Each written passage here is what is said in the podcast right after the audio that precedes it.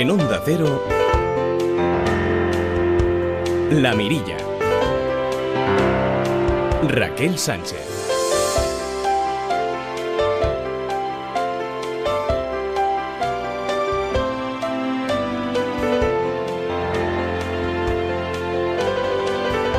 El fuego ha calcinado más de 63.700 hectáreas desde el 1 de enero hasta el 31 de julio. Es la peor cifra desde el año 2012.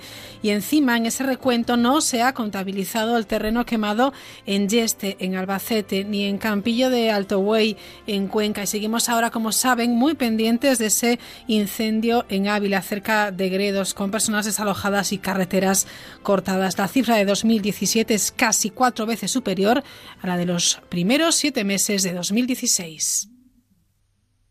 Desierto, sol en la cara, latina riente, ron de caña, domingo desde las tres. Terraza de vino y rosas.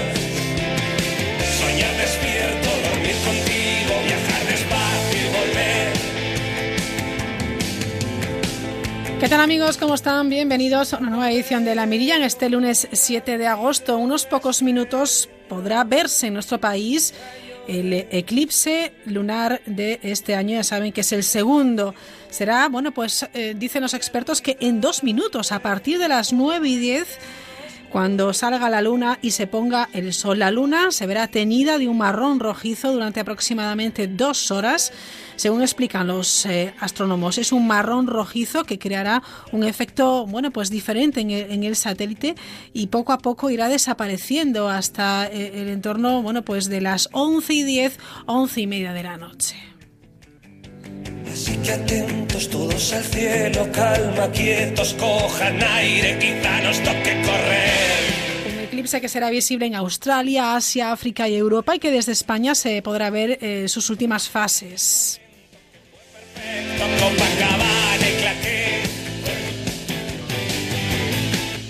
No se podrá ver en esas Baleares y tampoco en el extremo oriental de la península. No será visible, así que los que tengan suerte de poder verlo y contemplarlo, a disfrutarlo, porque está a punto de comenzar. Oye, viajaremos por el universo para hablarles de los agujeros negros. También vamos a reflexionar sobre la Tierra, sobre eh, los recursos naturales. La Tierra se está quedando sin recursos. Cada lunes estará con nosotros la mirada náufraga de Francisco Castro y también nuestra experta en geocrafting, nuestra experta en bienestar en el trabajo Belén Varela, que hoy tendrá invitada y hablaremos de tentempiés saludables. Después de las noticias de las 10, Jordi Gosalves desde Onda Cero Valencia nos traerá los mejores talentos que ha ido encontrando en los últimos meses en, como saben, programas de televisión de todo el mundo y que, eh, bueno, pues llevan a escena las mejores voces de personas anónimas. Y que precisamente gracias a estos programas muchos de ellos dejan de serlo y cumplen así su sueño. Ya saben también que cada jornada más o menos a esta hora les contamos las noticias más curiosas. El pasacalles. Don't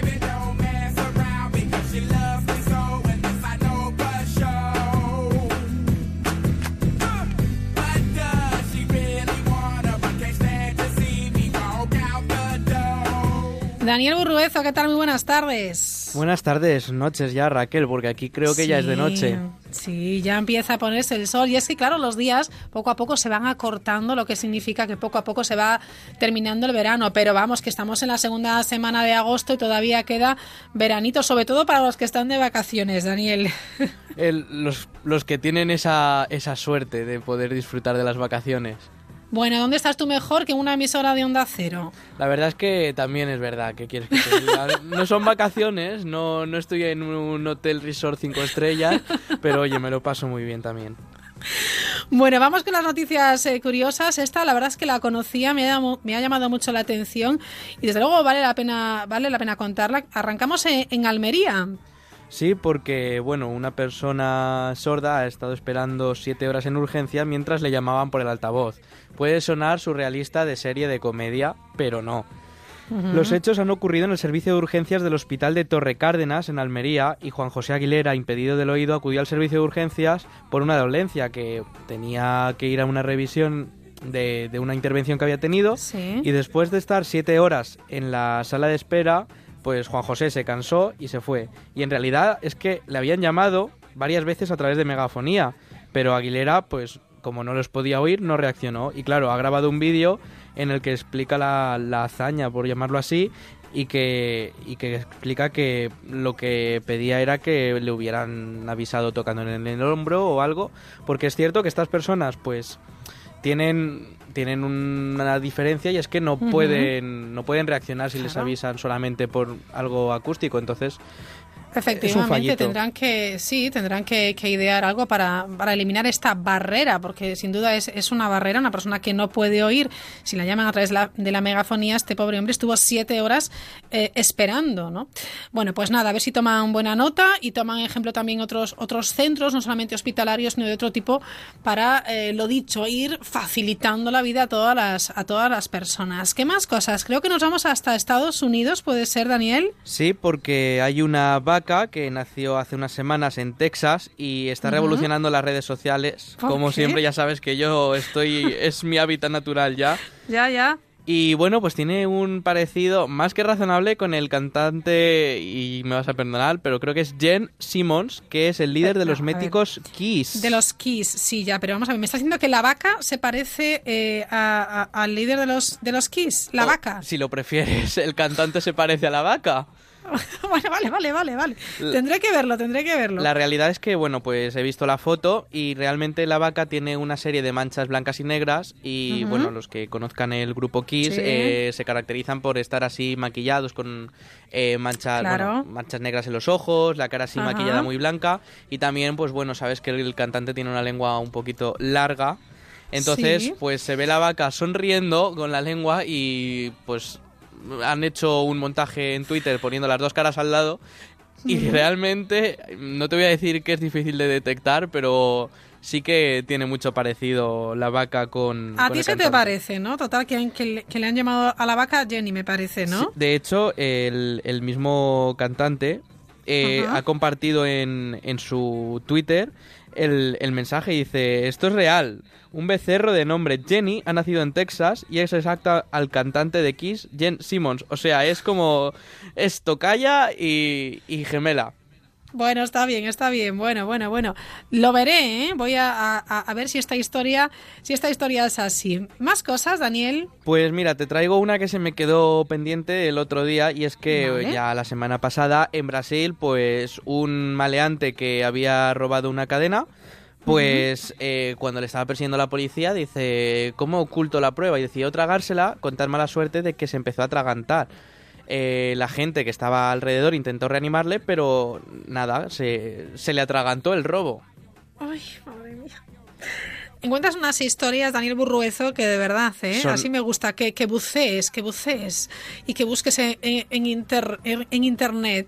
Vaya, nos lo, nos lo apuntamos. ¿Qué más? Pues mira, hoy mismo estaba yo mirando en, en los portales estos de información que tenemos aquí y te voy a contar dos curiosidades que yo creo Vale. que me va a dar tiempo. Entonces, la primera es, estaba yo ayer y estaba con la ventana abierta y empezaban a entrar mosquitos y dije, ¿qué puedo hacer? Y hoy cuando he llegado a la emisora he dicho, ¿qué puedo hacer? Y justamente, pues me ha salido una noticia que ha salido que qué podemos hacer para combatir los mosquitos. Y hay un vídeo que va, Sí. que va circulando por la red que nos enseña un método muy simple. Y solamente hace falta agua, azúcar, un sobre de, de levadura y una botella de plástico. Bien, lo tengo todo. Hasta ahí todo lo podemos Sí. tener en casa. Entonces, Bien. pues tú coges la botella, la divides el- en dos partes y lo que es la parte, digamos, del culo, la base, la llenamos de agua Sí. hasta la mitad y la mezclamos con azúcar y levadura. Vale. Eh, hay un vídeo que si lo buscas en YouTube es Badaban o Badapun. Sí. y te enseñan un poco los procesos, pues haces la mezcla. Esto tiene tutorial también. Todo tiene tutorial, Raquel. Todo, todo, YouTube es. Va-. Vaya cosa.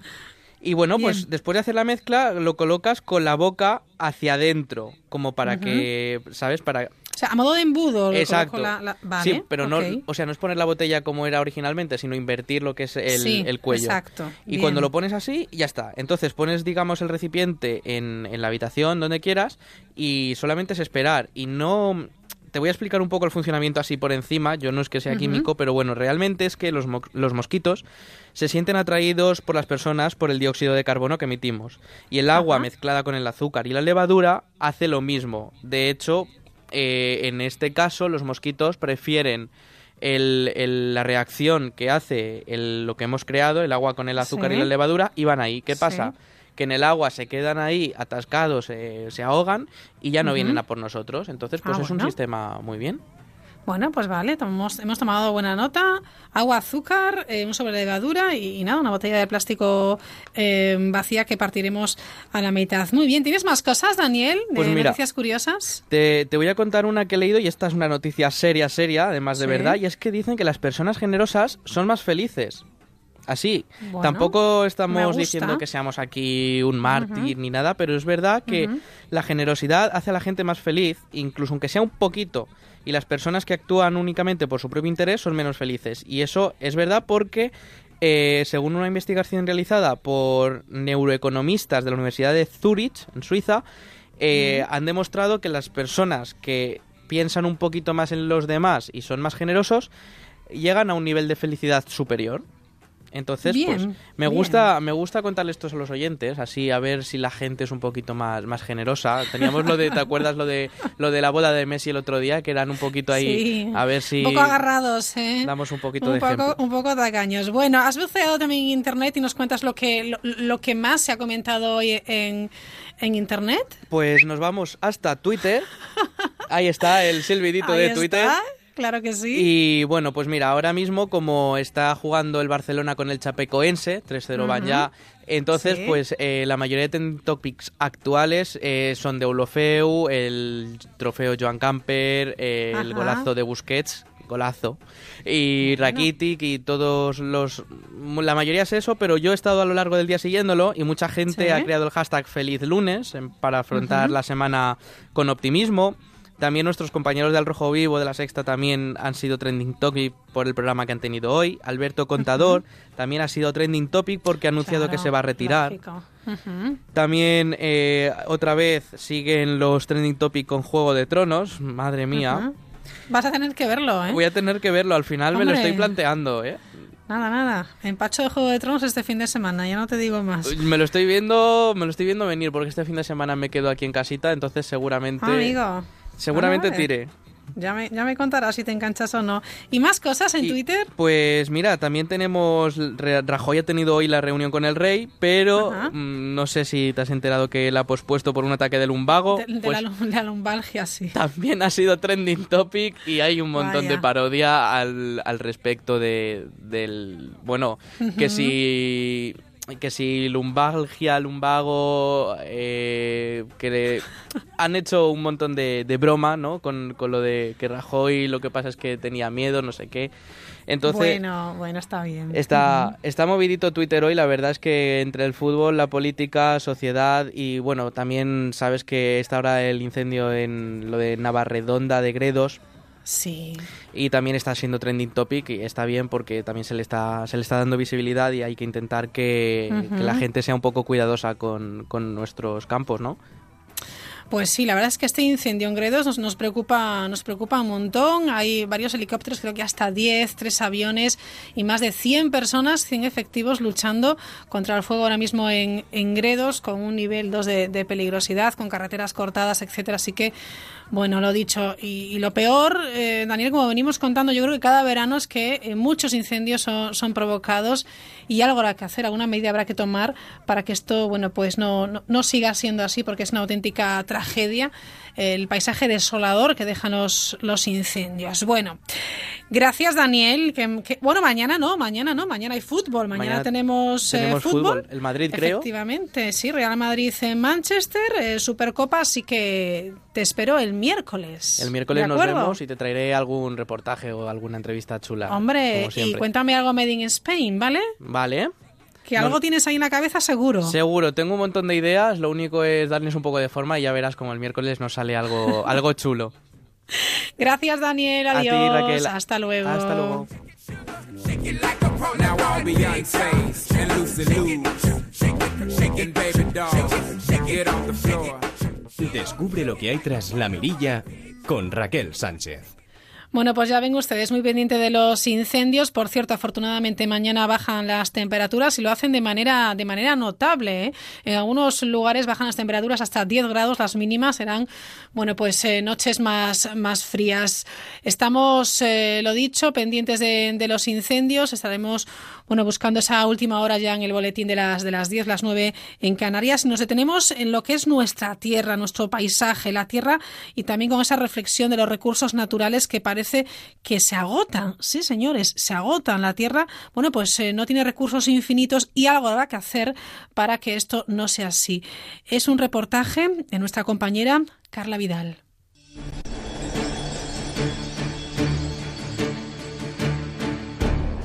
Los seres humanos empezamos a consumir los recursos naturales del año que viene y por lo tanto los recursos de nuestras futuras generaciones. Es así porque hemos alcanzado el día de la sobrecapacidad de la Tierra. Esto quiere decir que ya hemos consumido todos los recursos naturales que teníamos disponibles para este año. Según la organización Global Footprint Network, es la primera vez que este día cuadra tan temprano desde que empezaron las mediciones en la década de los 70. Sin embargo, desde la organización dicen que no es demasiado tarde para la Tierra y que si nos lo proponemos como nuestro mayor desafío, podremos encontrar un camino para economizar los recursos y vivir así dentro de los límites naturales del planeta.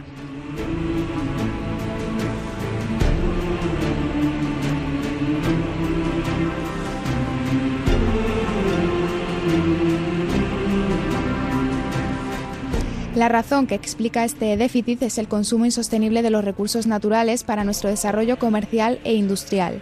Talamos bosques más rápidamente de lo que vuelven a crecer, pescamos en los océanos más rápido de lo que se regenera la vida marina y emitimos más dióxido de carbono de lo que la biosfera puede absorber.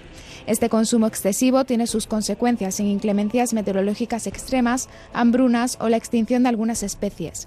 Para evitar todo esto, los activistas medioambientales recomiendan comer con mayor frecuencia productos vegetales, evitar tirar alimentos, ahorrar en calefacción y usar el transporte público.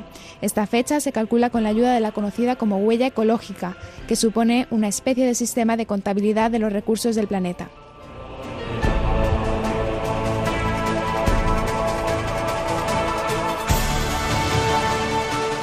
A su vez, las organizaciones de protección del medio ambiente reclaman a los políticos que tomen medidas urgentes y el Fondo Mundial para la Naturaleza solicita una orientación sostenible de la agricultura con más cultivos ecológicos, así como poner fin de manera irreversible al uso del carbón.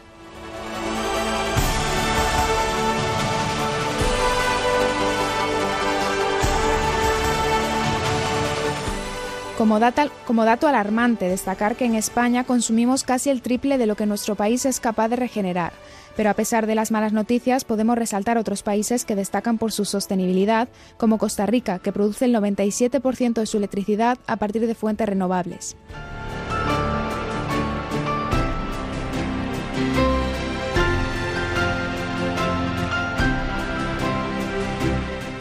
Está claro que la concienciación será nuestra mejor aliada, ya que entre todos debemos tomar un cambio de rumbo que gire hacia la sostenibilidad y el respeto al planeta. La Tierra necesita nuestra ayuda por su bien y por el nuestro también.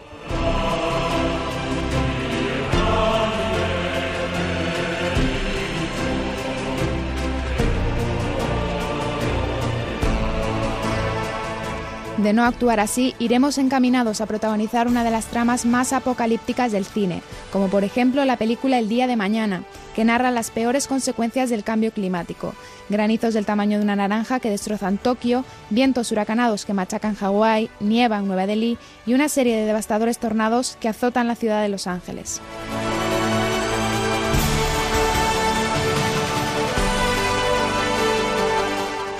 Así que ya saben, manos a la obra si no queremos convertir nuestro planeta en una pesadilla de ciencia ficción.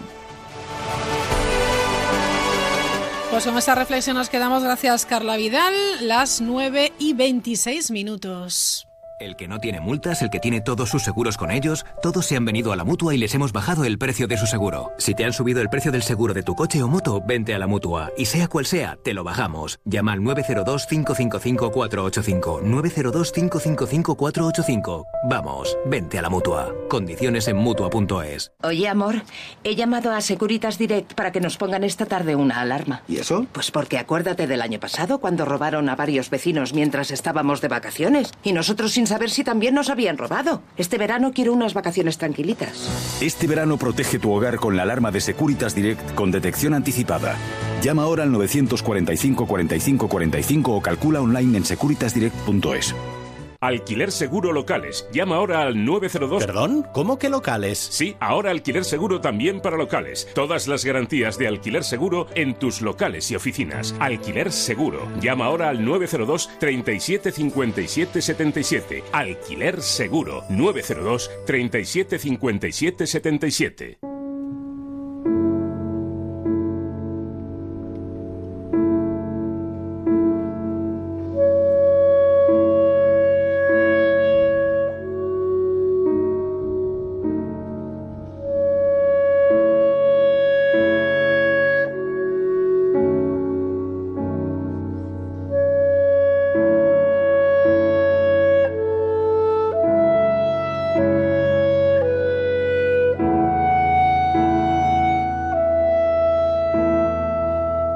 Saludamos ya a Francisco Castro. Francisco, ¿qué tal? Buenas noches. Muy buenas noches. Vamos a ver con él a través de su mirada, la, mira, la mirada náufraga.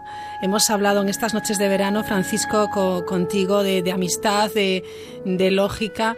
Eh, es cierto que con, con estos textos y con estas reflexiones que haces eh, en, en nuestras noches de radio, nos ayudas mucho también a, a pensar un poquito, que a veces vamos tan rápido que Pues sí. decimos, a ver, Sí, a ver, eh, creo que es muy importante, ¿no? Por lo que tú acabas de decir. Hoy eh, vivimos en, tan rápido que cuando estamos en el presente ya es, ya es pasado y estamos continuamente con una sensación de no llego, no llego.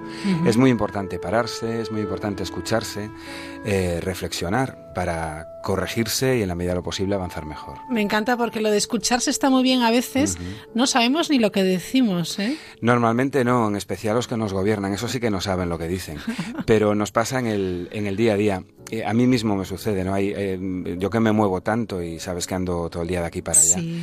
a, ve- a veces tengo que ir a, a- a mi propio Facebook a ver dónde estaba yo la semana anterior. Parece un chiste, pero es así. Me dicen, el, el miércoles pasado, digo, espérate un momento y te voy a decir en qué lugar de la geografía peninsular estaba la, la semana pasada. Es una vorágine que tiene una parte muy interesante, o por lo menos a mí me gusta mucho y, y- y yo soy de los que goza de los aviones, toco, toco todos los botoncitos y si me dan algo de comer me lo como, me leo todo, soy un tío muy obediente y gozo de verdad en los, en los aeropuertos, soy carne de aeropuerto. Pero también es cierto que no nos da, no nos da tiempo a estar con la persona más importante que tenemos, que no es otra, otro más que nosotros mismos. Algo que es eh, muy del ser humano y a veces quizás menos es eh, bueno la capacidad que tenemos para, para pensar, el raciocinio. A veces, bueno, pues eh, eh, em, somos conscientes de que falta también ese eh, ápice un poco de, de ese raciocinio, pero es muy importante y, yo creo que hay que fomentarlo, la imaginación. Es crucial fomentar la, la imaginación. Eh, de hecho, hay gente, seguro que algunos de los que nos están escuchando también lo habrán dicho muchas veces, que dicen, yo no tengo imaginación. Y no es cierto. Todo el mundo es capaz de imaginarse que le toca la primitiva, por ejemplo, es capaz de imaginarse pues eh, que la persona más deseada le hace caso, lo que sea, ¿no? No es cierto porque cuando nos metemos en una clase de educación infantil, yo lo he hecho muchas veces, entras en una clase de educación infantil y les das papel y colores y les dices, tenéis que pintar y pintan. Son capaces de pintar. O les dices que tienen que cantar y son capaces de cantar. Luego, a medida que vamos creciendo, es como si nos volviéramos, entre comillas, lo que voy a decir, nos fuéramos volviendo un poco idiotas, un poco tontos. Y decimos, es que no sé pintar, es que no sé cantar. No, sabías pintar, sabías cantar. Lo que no tenías era miedo y lo que tenías era la imaginación absolutamente libre. No estaba todavía coartada por todo lo que luego desde la educación y desde, bueno, el sentido común, también entre muchas comillas, nos hacen. Ahí es cuando llegamos a creernos que no tenemos imaginación. Y todo el mundo tiene imaginación, claro que sí. Esta noche la mirada náufraga sobre la imaginación. Pues sí, vamos a hablar de una de las mejores cosas que nos definen como especie. Lo que estamos diciendo, y es que somos el único animal capaz de imaginar. Bendita imaginación.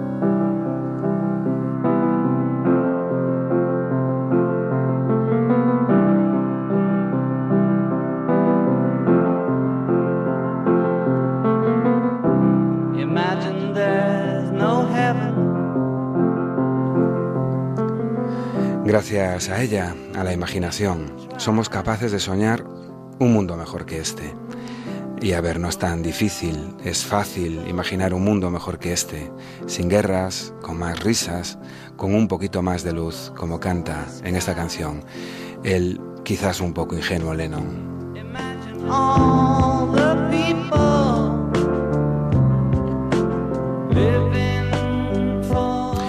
Imaginamos desde que estamos en el planeta como especie.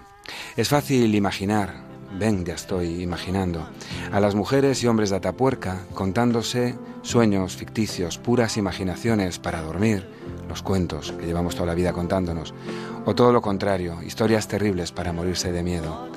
Imaginamos literatura, como hizo Sherezade durante mil y una noches. Imaginámonos dioses y demonios, unicornios azules y días de vino y rosas. Imaginamos a la mujer de nuestra vida o al hombre. Cerramos los ojos y es tan viva la imaginación que sonreímos e incluso nos enamoramos de esa imagen deliciosa que por desgracia casi nunca es tan buena como la imagen ideal que habita nuestro cerebro.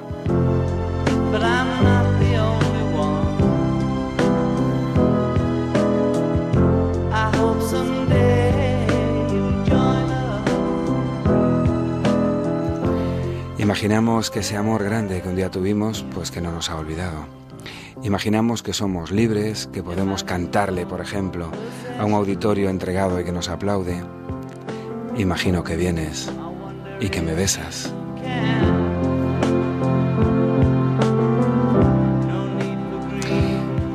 Imagino, escapo del mundo y soy un tío feliz.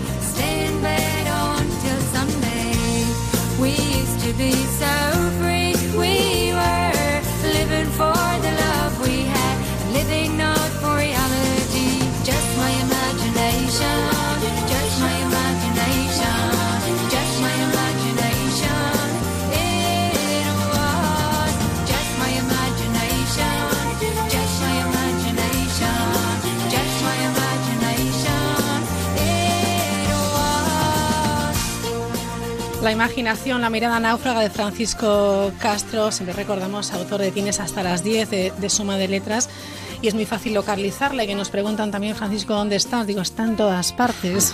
Sí, en- tengo el don de la ubicuidad cibernética. Está en Twitter, eh, blog, Facebook, la verdad es que es, es, bueno, es bueno seguirle, nos hace, nos hace pensar y nos gusta compartir con los oyentes también estas reflexiones con, con todos, porque yo creo que todos deberíamos tener un poquito esa mirada náufraga. ¿no? Yo creo que es muy, muy necesaria, ¿no? En este momento de pensamiento único, que parece que solamente las cosas pueden ser de un color, o que el, el gato solo puede tener cuatro patas, pues tiene tres o tiene cinco y hay muchos colores, hay muchas perspectivas, nada es blanco ni nada es, es negro. Un poco de, de mirada náufraga yo creo que nos viene bien a todos. Y la imaginación, qué importante es intentar ser felices a pesar de todo, ¿no? Sí, para eso la tenemos en parte, ¿no? Eh, la, la imaginación es un, es un arma poderosísima. Por eso cuando hay dictaduras enseguida se cargan los libros, ¿no? Porque los libros nos ayudan a fomentar la, la imaginación y al tener imaginación pensamos en un mundo distinto al que, al que tenemos. Pero sobre todo, como, como estaba un poco en el texto que, que he leído, la imaginación nos permite a veces escapar, ¿no? Eh, Sí. Ha habido, no sé, Nelson Mandela, ¿no? Lo, lo contó muchísimas veces, pasó un tercio, bueno, casi la mitad de su vida preso. Y él decía que muchas veces no estaba preso porque era capaz de estar en otro sitio con su cabeza, ¿no? Y que por eso también nadie, nadie lo pudo doblegar, nadie lo pudo vencer. Bueno, pues no dejen de, de imaginar y de ser felices. Francisco Castro, hasta la próxima semana. Hasta el lunes. Adiós. Sed felices.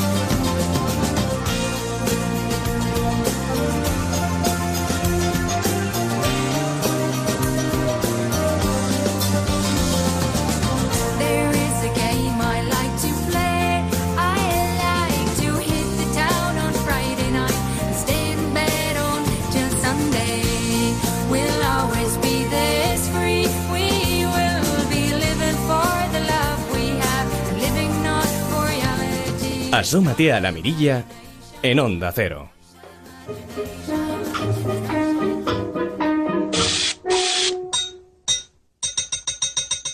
¡Ay.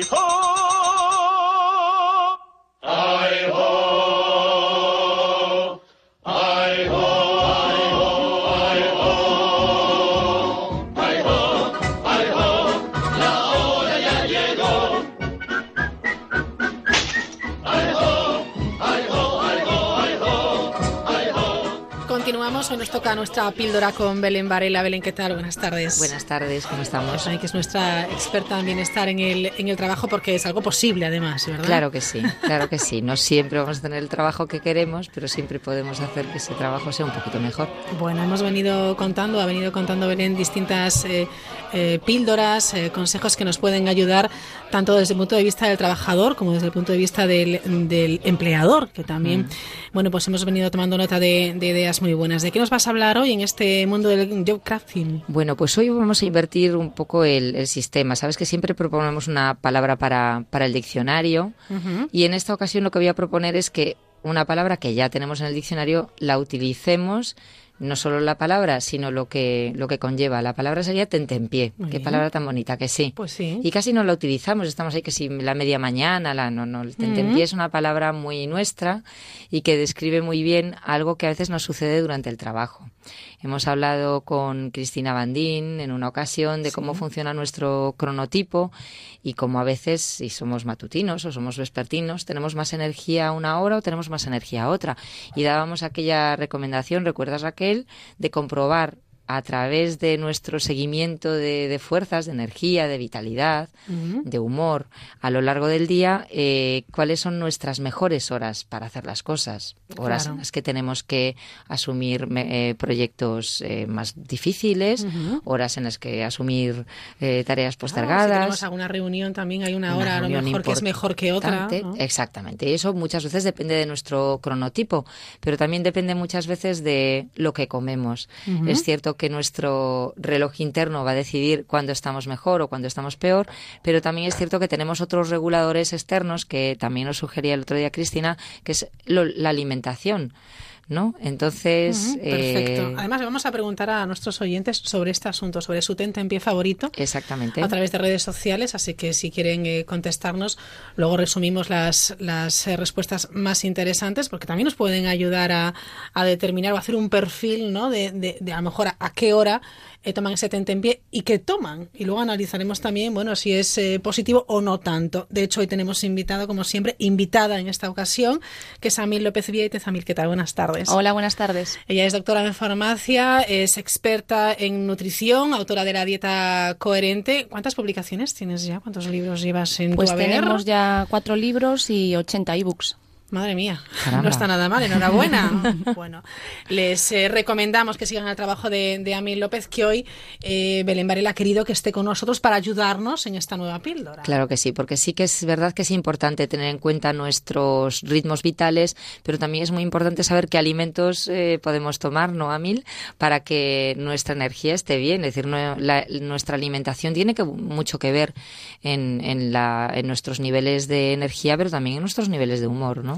Pues sí, Belén, como bien dice Cristina, es tan importante lo que comes como en el momento del día en lo que eh, lo comes y cómo lo combinas. La combinación de alimentos eh, determina cómo van a funcionar nuestras hormonas, cómo van a funcionar nuestros neurotransmisores y eso repercute tanto pues en nuestro nivel de concentración, de memoria y en nuestro humor, que es súper importante ir de buen humor a trabajar. Por supuesto que sí. Es que lo peor que podemos hacer es eh, encontrarnos de mal humor en el trabajo porque incide en dos de los aspectos más relevantes, las tareas que no se asumen de la misma manera de un, de un humor que de otro y sobre todo las relaciones, que fijaos que son la causa por la que más frecuentemente abandonamos las personas nuestros trabajos, por las que peor nos sentimos, son las relaciones. Siempre que se hacen estudios de bienestar, las relaciones que tenemos con los demás son Las relaciones personales en, las en relaciones en el ámbito personales, laboral, en el, exactamente. en el trabajo. Con lo cual es importantísimo el tener un humor adecuado a Sí. mantener eh, Es pa- más, para mantener buenas Yo creo relaciones. que a veces mantienes un trabajo, alguien mantiene un trabajo porque dice, bueno, no estoy del todo bien, pero hay tan buen ambiente Exacto. que estoy cómoda, voy contento, contenta a, a trabajar y eso es muy importante. Yo Mm. decía antes a mí lo de la reunión, porque es, es ver- eh, lo dicen, yo no sé si es cierto que dicen, no vayas a una reunión con hambre, por ejemplo. ¿Influye? O a la hora de comer, o no sé. Sí, eh, el, el ir con hambre eh, resta pues esa eh, capacidad de concentración, eh, capacidad de empatía, capacidad de tolerancia también eh, y muchas veces pues es importante estar en óptimas condiciones para llegar a un acuerdo o para realizar una tarea eh, al máximo o incluso para no sentir cansancio, para Claro. mejorar la, la tolerancia al esfuerzo y así pues poder rendir al 100% toda la jornada laboral. Y para eso es muy importante eh, planificar la alimentación desde el desayuno, desde el momento en que nos levantamos, que es conveniente desayunar en la primera hora en la que nos levantamos, para romper ese ayuno nocturno que es responsable del almacenamiento de grasa. Por la noche estamos en modo ahorro, en modo esponja. Entonces, si no rompemos ese ayuno, incluyendo algo de proteína en nuestro desayuno, sigue esa tendencia esponja y todo lo que vamos comiendo a lo largo del día se va transformando en grasa y también se va bajando el azúcar en sangre. Eh, y el azúcar en sangre es el alimento del cerebro. Por eso necesitamos que la glucemia, ese azúcar en sangre, esté siempre equilibrado, que no haya picos. Vale. Esos picos también mejoran la tolerancia al estrés, a la ansiedad, el sentido del humor, eh, siempre que tengamos pues ese nivel de azúcar en sangre. Y como decíamos, un truco muy sencillo es incluir proteína en tanto en nuestro desayuno como nuestros tentempiés, eh, como comenzábamos la píldora de hoy. Fíjate qué interesante. Ni más ni menos que introducir proteína ya nos puede hacer mantener ese nivel de azúcar. O sea que la cuestión no estaría en consumir azúcar, por ejemplo. Eh, no, de hecho, eh, los eh, alimentos azucarados o los que son ricos en hidratos de carbono eh, son ladrones energéticos. ¿Por qué? Porque mm, eh, sube el azúcar en sangre cuando consumimos pan, pasta, arroz, patatas, cereales, pero incluso con la fruta. Si consumimos solo fruta, sube el azúcar en sangre, se activa la hormona insulina, que es la hormona que se encarga de gestionar los niveles de azúcar en sangre, y cuando la insulina está alta, acto seguido, pues se genera una hipoglucemia, un bajón de azúcar en sangre. Claro. Entonces nos da una falsa sensación de apetito, eh, nos da esa ansiedad por dulce Ajá. que muchas veces eh, eh, calmamos tomando otro café de máquina con más azúcar o yendo a la máquina por una chocolatina. Necesitamos placer rápido que restituya los niveles de azúcar en sangre que hemos perdido. Y entonces muchas veces nos encontramos como bomberos apagando fuegos a lo largo de la mañana de la jornada laboral y son ladrones energéticos porque esa comida directamente pasa a los depósitos de grasa porque suelen ser hidratos de carbono, azúcares acumulando ahí, ¿no? y no te aporta eh, bienestar, no te aporta eh, concentración, no te aporta ma- mayor Pues capacidad de memoria. no- nos engaña un, un poco esa sensación ¿no? al cerebro. Entonces el truco es desayunar bien, eh, Vale. cada 3-4 horas comer, porque eso es otro de los factores que regula la insulina, no estar más de 4 horas en ayunas, eh, incluir la proteína que decimos, pues algo de fiambre magro, frutos secos, eh, queso, salmón en los tentempiés, luego podemos dar ejemplos de tentempiés eh, adecuados. Y eh, si tenemos una jornada laboral larga, tipo funcionarial o eh, de continuo, deberíamos incluso hacer dos tentempiés cada 3-4 horas porque vamos a llegar a casa muy tarde. Y, Claro. y como bien comenta Cristina también, la cronobiología eh, recomienda pues hacer la comida principal del día no más tarde de las 2 del, del mediodía, como el horario italiano. Pues comer a la una y media y cenar no más tarde de las ocho y media. En España cada vez dilatamos más esos tiempos y entonces Sí. una pildorilla podría ser hacer dos tentempiés y comer eh, al llegar a casa pues un poquito más ligero. Ujú. Fíjate qué importante es el te- tener en cuenta la, la hora a la que comemos y sobre todo el que mm, no es neces- necesario siquiera hacer una parada de uno o de dos horas para comer, ¿no? Que a veces decimos es que la- mi jornada me impide comer antes.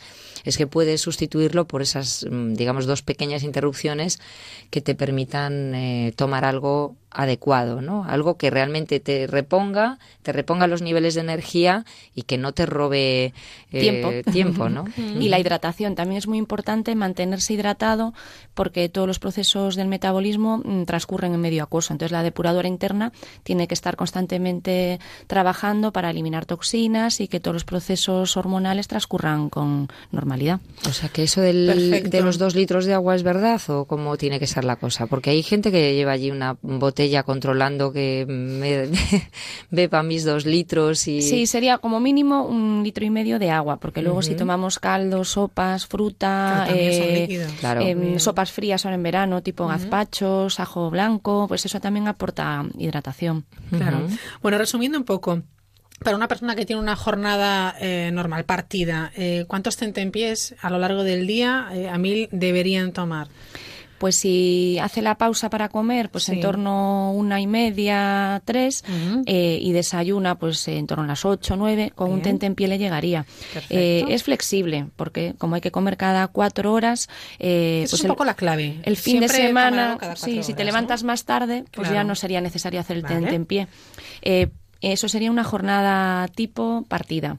Si tenemos una jornada continua, probablemente necesitaremos hacer dos tentempiés, uno por ejemplo de fruta eh, que es hidrato, una loncha de fiambre magro que es la proteína que necesitamos incluir y unos frutos secos que es grasa favorable que mejora también el rendimiento intelectual por los omegas que aporta. Sí. Ese podría ser uno de los tentempiés. Y otro, pues el típico tentempié de bocadillito, de fiambre magro, de salmón, de queso Sí. de untar, vegetal. eh, Es fácil de preparar además. nos lo podemos llevar de casa o podemos, eh, incluso si salimos a tomar el café, eh, siempre, si le dices, ponme algo salado, ya casi todos los bares Sí. eh, suelen tener pues la alternativa salada para quien se toma el refresco y una alternativa dulce para quien pide el, el café o el té. Vale, perfecto. Y también 70 en pie si tenemos eh, eh, la mitad de la jornada por la tarde, a media tarde también. media ¿no? tarde. Exactamente igual. Perfecto. Es muy importante lo de, eh, efectivamente, el, eh, el horario en el que uno trabaja, el Claro. saber si es eh, matutino vespertino, los tentempiés y combinarlo, combinarlo todo.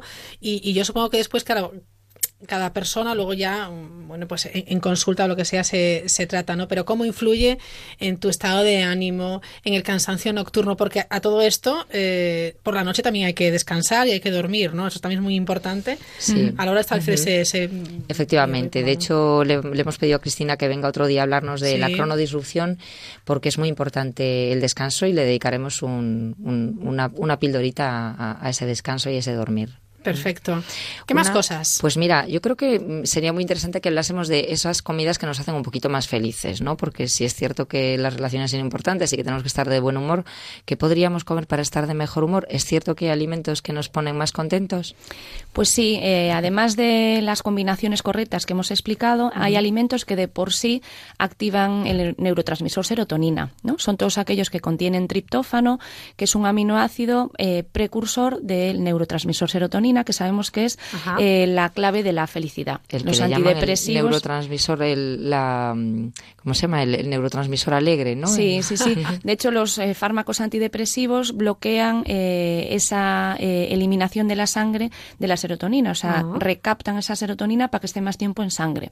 Nosotros lo podemos conseguir, como decía Hipócrates, haciendo de los alimentos nuestra medicina. Comiendo más alimentos ricos en triptófano, como frutos secos, que decíamos interesantísimo incluir en los tentempiés, ¿no? De fruta, loncha, nuez, eh, o almendras, avellanas, el atún, eh, los, eh, las legumbres también, que ahora en verano podemos consumirlas en forma de ensalada, que son las grandes olvidadas en, en verano, pues en invierno en potaje y en verano pues eh, o bien en taín de garbanzo, Sí, en, eh, hummus. en humus de garbanzo para untar, pues en ensaladas de, de alubias, de garbanzos, que están deliciosas. Eh, luego todos los tipos de quesos eh, que hay para todos los gustos, eh, tanto para los tentempiés como para las cenas, también liberan directamente serotonina. Y el salmón, que también lo podemos incluir en nuestros desayunos, el Ujú. salmón ahumado o en nuestros tentempiés, eh, es una forma de activar la serotonina de forma natural. Qué bien, me gusta todo. Sí, ¿verdad? A mí también. Pero bueno, yo es que a mí me gusta todo de todas formas. Me estaba animando ahora una de esas ensaladitas también. Pero tú todo sin gluten, ¿verdad? Yo todo sin gluten, sí. Sí, Qué importante es eso también, ¿verdad? Hombre, pues sí. Pues sí. ¿Alguna cosa más? Pues sí, yo quería preguntarle a, a Mil, que esta vez le voy a dejar a ella la acción. ¿Qué acción eh, podemos tomar que tente en pie entonces nos propones para, para eso, para que com- nos sintamos bien? Es decir, si a media mañana yo me siento mal, etcétera, pues ¿cuáles van a ser tus recomendaciones? Si tú nos dijeses uno que nos queda, que, que empecemos a hacer mañana mismo y para sentirnos mejor, ¿qué nos vas a recomendar? Bueno, yo te he traído hoy, eh, más que uno, te he traído cinco. Como, qué más suerte. como nuestros oyentes ya han hecho los deberes de ver el, el cronotipo que tienen, pues ahora vamos a hacer otra tarea de ver eh, cómo nos encontramos en el trabajo. Entonces, si nos encontramos mm, menos concentrados o más espesos de lo habitual, podemos hacer un bocadillo vegetal de atún o salmón, que lleva omega 3 y es un alimento para el cerebro. O podemos tomar mandarinas, salmón ahumado por el tritófano y dos nueces, que también tiene tritófano. Si hemos hecho una comida un poco light y nos encontramos con hambre, un poco de vacío en el estómago, podemos hacer un bocadillo eh, de pan tumaca, eh, con un tomatito restregado, que ahora está en temporada. Qué rico. Eh, y jamoncito ibérico mejor. Muy bien. Y aceite de oliva, que es la, la grasa eh, mejor eh, para evitar que el cuerpo siga almacenando grasa. Un Bien. poquito de frutos secos o aceite de oliva en cada una de nuestras comidas hace que el cuerpo eh, se deshaga de la grasa sobrante, incluso ayuda a adelgazar. Eh, Mm. Si nos encontramos pues con mucho estrés, ansiedad, estamos rabiosos, estamos a punto de explotar, eh, hay, hay que incluir alimentos ricos en triptófano, como conocía, como comentábamos, por ejemplo, un plátano, una loncha de pavo y cinco almendras, o un bocadillito de tortilla francesa y aguacate. O sea, cuando vemos entrar por la puerta ese cliente que no nos gusta, por ejemplo, el un- plátano. hacemos un Kit Kat, Un Kit- decimos, un momentito que me voy a tomar un plátano. Por cierto, había, es que no recuerdo qué presidente es, pero un presidente de los Estados Unidos que antes de cada discurso, de cada conferencia, se tomaba un plátano. ¿Ah, sí? Sí, debe de ser entonces que le ponía de mal humor. Y luego otro otro eh, otro tipo de, de situación en la que nos podemos encontrar con facilidad es el típico día que te notas eh, que necesitas dulce, sobre todo en concreto chocolate. Sí. Ahí eh, lo que recomendamos sería pues un, incluir pavo, pollo, eh, Ajá. alimentos ricos en magnesio también Sí. para regular esa tensión emocional, ese estrés y regular un poquito esa eh, tendencia a explotar inminente. O sea, el chocolate no. El chocolate negro sería, Belén. Vale, vale, Un, venga, un poquito de chocolate negro. negro, pero Muy con bien. estos alimentos eh, siempre lo recomendable es marcarse un límite. Porque muchas veces cuando tenemos ese bajón a la tarde-noche... Claro, lo que nos apetece es tomarnos la tableta de chocolate. Sí, que es algo muy típico en la consulta. Eh, la gente dice es que yo no tengo hambre, tengo ansiedad y sobre todo lo describen a la tarde-noche al llegar a casa. ¿Qué nos pasa? O después de cenar también, que es un momento muy crítico. Que consumimos de forma eh, sin control pues eh, esas galletas, ese dulce, esos frutos secos, ese chocolate. eh, lo comemos de forma descontrolada, sin saborear, sin disfrutarlo y luego por encima nos eh, mortificamos con remordimientos. Entonces, ya de pecar, mm, disfrutar y te marcas un límite y te tomas, pues voy a tomar dos onzas de chocolate, lo saboreas, lo masticas despacio Sí. y te das ese gustirrinín y luego eh, nada de remordimientos, que los remordimientos además engordan. También, Vaya, fíjate. pues fuera ¿Te remordimientos. das cuenta? O sea, Remordimientos fuera. tener un poco de, por cierto, hay que comer con tranquilidad. Ahora que dices Eso es muy importante también eh, Mm. para que lleguen las, los mediadores de la saciedad. Tardan 20 minutos desde que comemos hasta que el cerebro se da cuenta de que estamos eh, saciados. 20 minutos. Ni más ni menos. Y claro, muchas veces eso- comemos compulsivamente y no te das cuenta de que te has pasado hasta que luego el estómago mm, Sí, sí, se ya. queja. Me, me suena. Te suena, Me sí, suena, pasa me especialmente con los niños, ¿verdad? Me suena. También. Soy muy niña yo. Y ya luego, por último, eh, la moda de los green smoothies o los batidos verdes, Ajá. que ahí podemos incluir eh, hojas verdes, podemos incluir fruta, podemos incluir eh, frutos secos, pero en batidora de vaso o en. Thermomix, no en licuadora. Vale. Y siempre hay que meterle algo de proteína. Podemos llevar pues el fiambre aparte o podemos incluirle algo de yogur o de, o de requesón.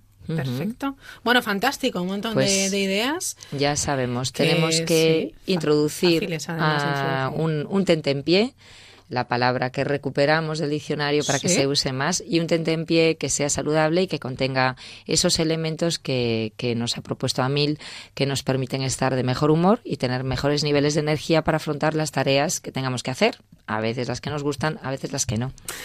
Pues, eh, Amil, eh, gracias por estar con nosotros esta tarde en La Mirilla. Feliz verano, que lo sigas disfrutando.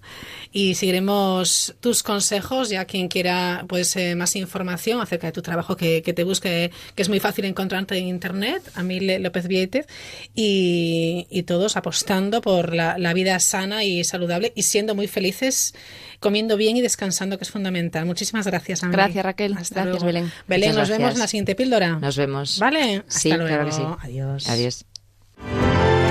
La Mirilla. Onda Cero. Vaya siempre por delante en tecnología con Angel Driver, el avisador de mayor venta en el mundo, el correcaminos. Véalo en Oye, amor, he llamado a Securitas Direct para que nos pongan esta tarde una alarma. ¿Y eso? Pues porque acuérdate del año pasado cuando robaron a varios vecinos mientras estábamos de vacaciones y nosotros sin saber si también nos habían robado. Este verano quiero unas vacaciones tranquilitas. Este verano protege tu hogar con la alarma de Securitas Direct con detección anticipada. Llama ahora al 945 45 45 o calcula online en securitasdirect.es.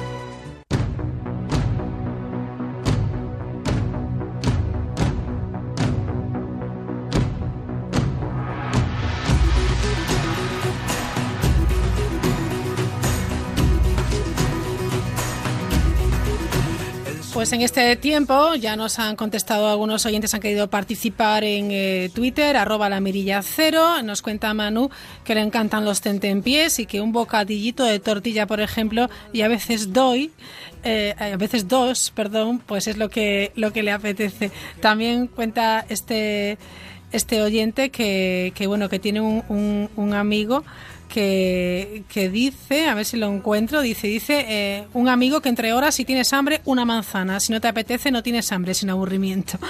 Bueno, pues gracias Manu por, por contárnoslo.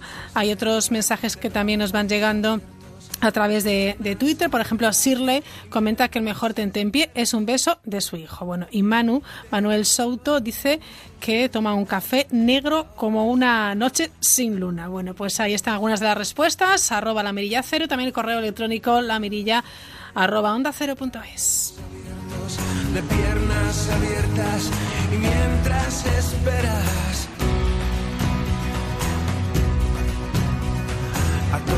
los gritos del mundo contesta con una respuesta están ustedes unidos Hoy preguntamos cuál es su tentempié favorito. Bueno, enseguida llegan las noticias de las 10, las 9 en Canarias. Estamos muy pendientes de varios asuntos de, de actualidad, entre ellos el deporte. Y precisamente nos iremos en media horita aproximadamente hasta Londres, donde, saben, se celebra el Mundial de Atletismo. Y nos contará nuestro compañero Félix José Casillas la última hora. rayo que no vemos porque en el trueno Antes tendremos oportunidad de charlar con nuestro compañero de Onda Cero Valencia, Jordi González. y a todos los Y también este día de eclipse lunar hablaremos de los agujeros negros en el universo están ustedes unidos con el experto José Luis Fernández Barbón. Si estamos secos y castigados Por cierto, eclipse eh, lunar, pero el 21 de agosto va a haber el segundo eclipse solar del año que en España se podrá observar a última hora de la tarde y que se verá en, eh, su totalidad en el centro de, de Estados Unidos en una línea que atravesará el país de oeste a este. Ya saben que este mes de agosto es un mes astronómicamente muy interesante por la lluvia de estrellas, las Perseidas, las lágrimas de San Lorenzo que ya le iremos contando cómo y dónde para poder disfrutarlas a tope.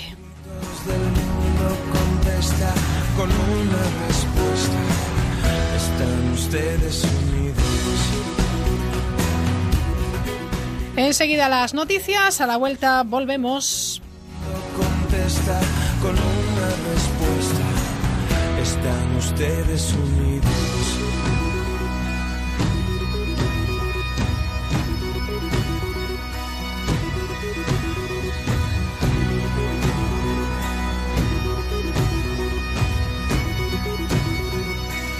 Están ustedes unidos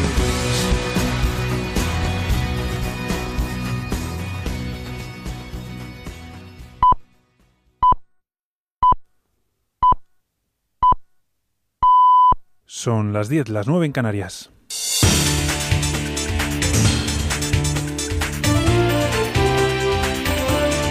Noticias en Onda Cero. Buenas noches. Termina sin acuerdo la reunión de mediación entre el comité de empresa y la dirección de Eulen por el conflicto laboral. En el Prat no hay acuerdo, pero las partes han acercado posturas en las nueve horas que han permanecido reunidos y volverán a verse mañana para tratar de buscar un acuerdo que permita desconvocar los paros en el Prat. Juan Carlos Jiménez, asesor del comité de empresa, pide tiempo. No, no, el tema salarial está igual. No, no, el tema salarial está igual. El jueves haremos una asamblea de trabajadores de 11 a 4 en el Prat de Llobregat.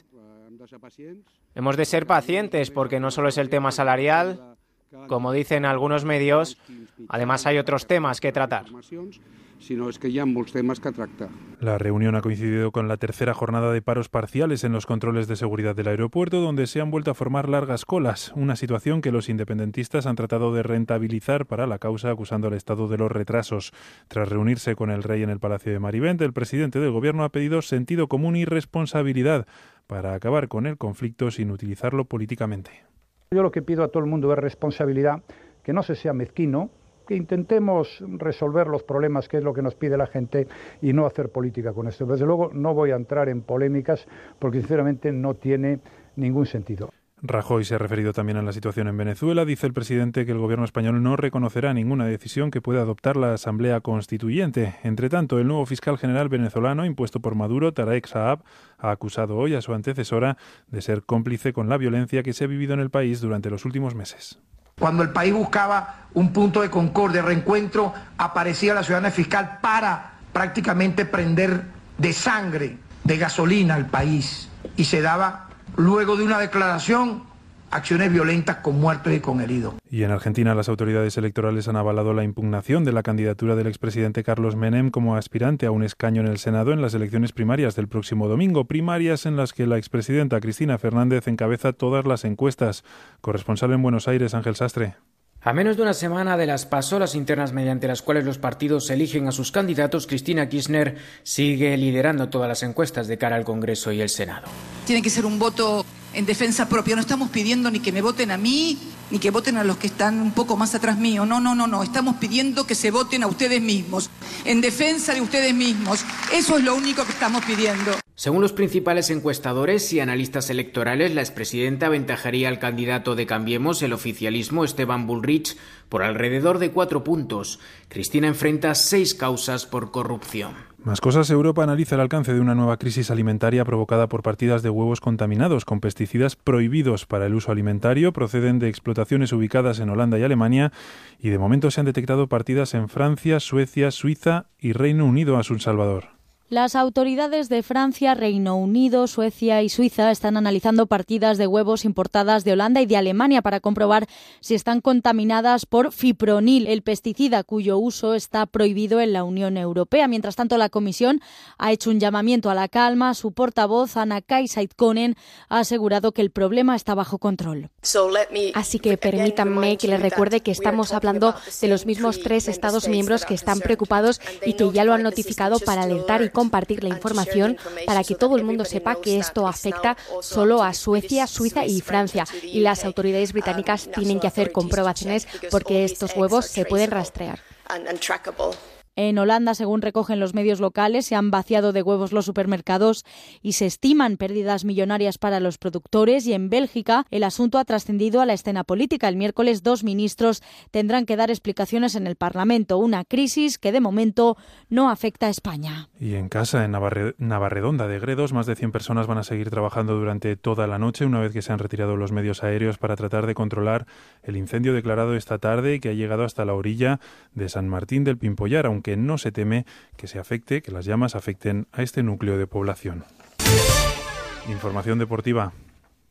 Cuarta jornada de los Mundiales de Atletismo de Londres. ¿Cómo le ha ido a Ana Peleteiro, enviado especial Félix José Casillas? Está participando la atleta gallega en la final del triple salto. De momento no le van bien las cosas porque tiene una mejor marca de 13.92 en el segundo salto. Hizo además un nulo, así que de momento es última en esta final del triple salto. Le queda todavía un intento por pasar a la mejora entre las ocho mejores. La gran cita para España va a estar en aproximadamente 25 minutos con la disputa de la final de los 110 metros vallas. Ahí está el subcampeón olímpico Orlando Ortega, que va a participar por la calle número 3 buscando una nueva medalla en unos campeonatos del mundo. Y recordar que la jornada comenzó bien para la expedición española porque sumamos un finalista más, Pablo Torrijos, que va a disputar el jueves la final del triple salto.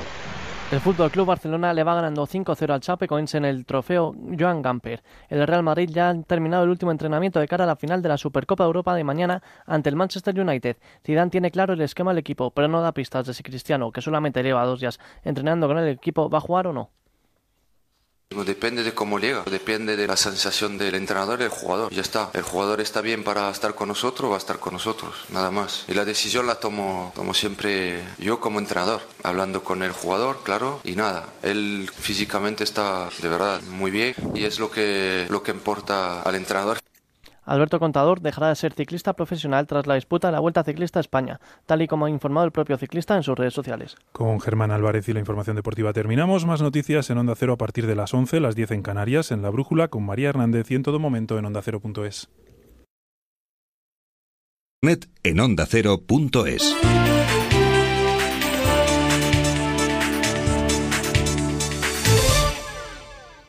Gente viajera. Postales Viajeras, el concurso de gente viajera que te invita a viajar. Solo con enviar una postal podrás conseguir fantásticos viajes. Ir a Portaventura con el corte inglés y Tour Mundial. Volar hasta Shanghái con Iberia. Ir a Toulouse con Air Nostrum y alojarse en un hotel Novotel. O irte de viaje a los destinos que te ofrece Transmediterránea. Solo tienes que mandar una foto tuya de un viaje y tus datos personales a postalesviajeras.ondacero.es o a Onda Cero, Ramblas 8894, cuarta planta, 08002 Barcelona. Suerte a toda la gente viajera.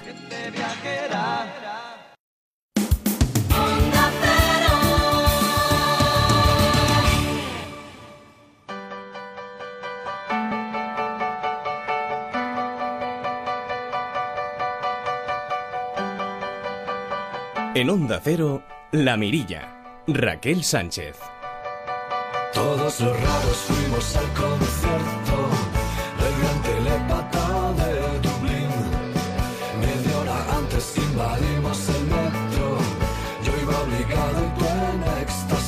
Es la hora de conectar con Valencia. Jordi González, ¿qué tal? ¿Cómo estás? Buenas noches. Hola Raquel, ¿qué tal? Buenas noches, a pesar de ser lunes. Bueno, no está mal, no está mal. Llevamos eh, en la mitad, que digo mitad, si aún quedan unas semanitas de, del, mes de, del mes de agosto, pero lo llevamos muy bien y sobre todo nos encanta cuando conectamos con, contigo. Qué éxito tiene tu espacio, Jordi. ¿Cómo gusta, eh? Yo creo que tiene éxito toda la radio y al fin y al cabo también la mirilla, ¿no? Bueno, es que... Es mérito de una señorita. Bueno, bueno, bueno. Es, es eh, eh, un trabajo, como bien sabes, en equipo, porque sin Por la radio sería por imposible. su- Por, supuesto. Pero somos un buen equipo. Y esperemos que estemos mucho tiempo, ¿no? Claro que haciendo sí. equipo aquí en Onda Cero. claro que sí. Bueno, cuéntanos, ¿qué nos has traído hoy? ¿Qué voces, qué talento, qué historias? Bueno, mira, vamos a empezar con America's Got Talent, eh, el de este año, el que todavía sigue en eh, marcha. Vale. Y te voy a hablar de una niña de, de nueve años, que sé que te gustan las eh, niñitas. Me encanta eh, porque es que me dejan alucinada. espectaculares, sí. Sí. Es una niña que se llama Celine Tam. En America's Got Talent tienen una lo que es una forma de actuar para intentar o seguir pasando rondas, eh, que es eh, una primera ronda con las primeras audiciones y tienes el Golden Buzzer, ¿vale? El Golden Sí. Buzzer pasas directamente a los live shows y luego ya semifinales, oro, etcétera, sí. etcétera. eso es. Ujú. Los que tienen cuatro eh, votaciones de los cuatro jurados, que es un sí, pasan a otra ronda. Y en esas rondas eh, hay un chosen one, ¿vale? Eh, se dice que es el elegido para pasar otra vez como si fuera el Golden Buzzer en la primera audición. Te lo digo todo esto porque Celine Tam va a vivir esa sensación. Como te digo, tiene nueve añitos, eh, se llama Celine Tam y Celine es por Celine Dion. De hecho, en la primera audición eh, canta por eh, Celine Dion y la verdad es que lo hace muy, pero que muy, muy, muy, muy bien. Pero no consigue el Golden Buzzer, porque el Golden Mm. Buzzer eh, no, no es, no es infinito. Eh, Claro. pero le dicen que sí que se merecería, en este caso, el Golden Buzzer, pero ya estaban gastados. Bueno. Así que Celine Tam eh, pasa a esa ronda y finalmente acaba siendo pues la Chosen One. Y lo hace por este tema. Today I'm not singing Celine Dion's song. I'm singing How Am I Supposed to Live Without You? Oh. I wish you the best of luck.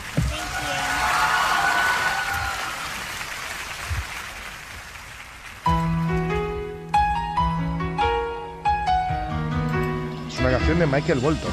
Oh. I could hardly believe it when I heard the news today.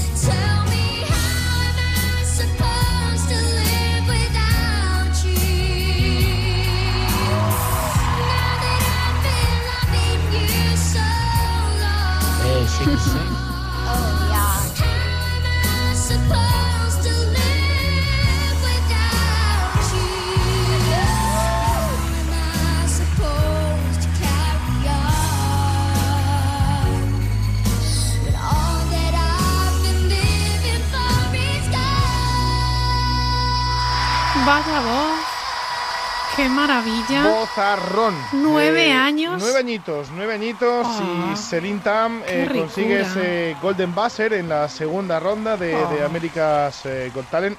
La niña, eh, su padre es eh, de Hong Kong, es chino y ya tiene un club de fans allí. Yo creo que los chinos son muy de club de fans Sí. enseguida, de si alguien triunfa más allá de sus fronteras, que no son pequeñas, pues enseguida se vuelcan con ellos. Y ya tiene un club de fans, eh, Celine Tam, en este caso en eh, tierras eh, chinas. Estamos muy pendientes también de lo que está sucediendo ahora mismo en America's Got Talent, porque tenemos diferentes talentos muy importantes. Repito, creo que este año se ha venido muy fuerte lo que Hay es mucha calidad, ¿no? la serie de talentos que están Sí. apareciendo en este caso, claro, son tantos, tantos, tantos millones de personas. No me quiero ni imaginar cuando me meta en The Voice o en America's Got Talent en China. Ya hay 700 mil millones de personas y seguro que alguno de ellos canta bien. Hombre, Empezamos bien y lo hacemos con eh, Celine Tam. Eh, ¿Recuerdas que hace poco te dije si te gustaba el reggae? Sí. Eh, dice que recordar es volver a vivir aquella Claro. época de la juventud. Mm. Nah, hace cuatro meses. para hace nada, este caso. hace nada, sí, sí, sí. Bueno, pues nos vamos hasta la voz Holanda, The Voice, eh, The Voice Holland, eh, Bueno. 2012. Eh, Holanda, eh, el reggae tiene, tiene su sentido. Su nombre es Michel Brunings, eh, tiene 32 años eh, y es un holandés con ascendencia en Surinam, en la Guyana holandesa. Ganó el eh, programa en el 2012. eh, además, eh, los singles que sacó a través de, de The Voice Holland en ese año 2012 fueron números unos consecutivos en tierras holandesas. eh, por lo que he podido seguirle, mm, no sacó disco, pero siguen dedicándose más o menos a la música, porque lo decimos muchas veces, ¿no? Aquí no se trata tampoco de, de- de venir aquí, petarla y empezar a vender discos, eh, platinos, oros, tal, no sé cuántos. Que tengas la oportunidad de, de vivir, ¿no? Eh, a través de la música. Y a través de la música se puede vivir de muchas formas muy diferentes, incluso hasta en una orquesta, haciendo un tour por todo tu país, que tampoco está mal y es una forma muy, pero que muy digna de ganarse la vida. hombre. Michel, Michel eh, es un hombre, Michel Brunings eh, es un hombre de, de- de color. eh, si lo buscáis por internet, eh, va ahí de vaquero con una gorra, tal. Así, tiene un toque, un toque ca- jama- casi jamaicano, Ah, diría yo, ¿no? Bueno, Y haciendo alusión a Jamaica, pues el mejor cantante de todos los tiempos Hombre. de tierras jamaicanas es Bob Marley. Además, la canción para mí es una de las mejores canciones de, de Bob Marley, que es mm, The Redemption Song. Eh, que además eh, habla sobre, sobre el intento de libertad ¿no? De- del, del movimiento Rastafari, que él tanto había dicho. Y además esta canción la escribe eh, cuando ya sufría de ese cáncer que finalmente se lo llevó. Atentos, porque es, yo no sé si es escuchar a Bob Marley o es casi la perfección de ¿qué me imitación de Bob Marley. sí?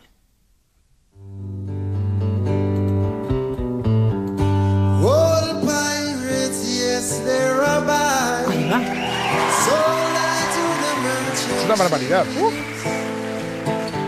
El giro rápido, ¿verdad? El giro rápido de todo. Hombre.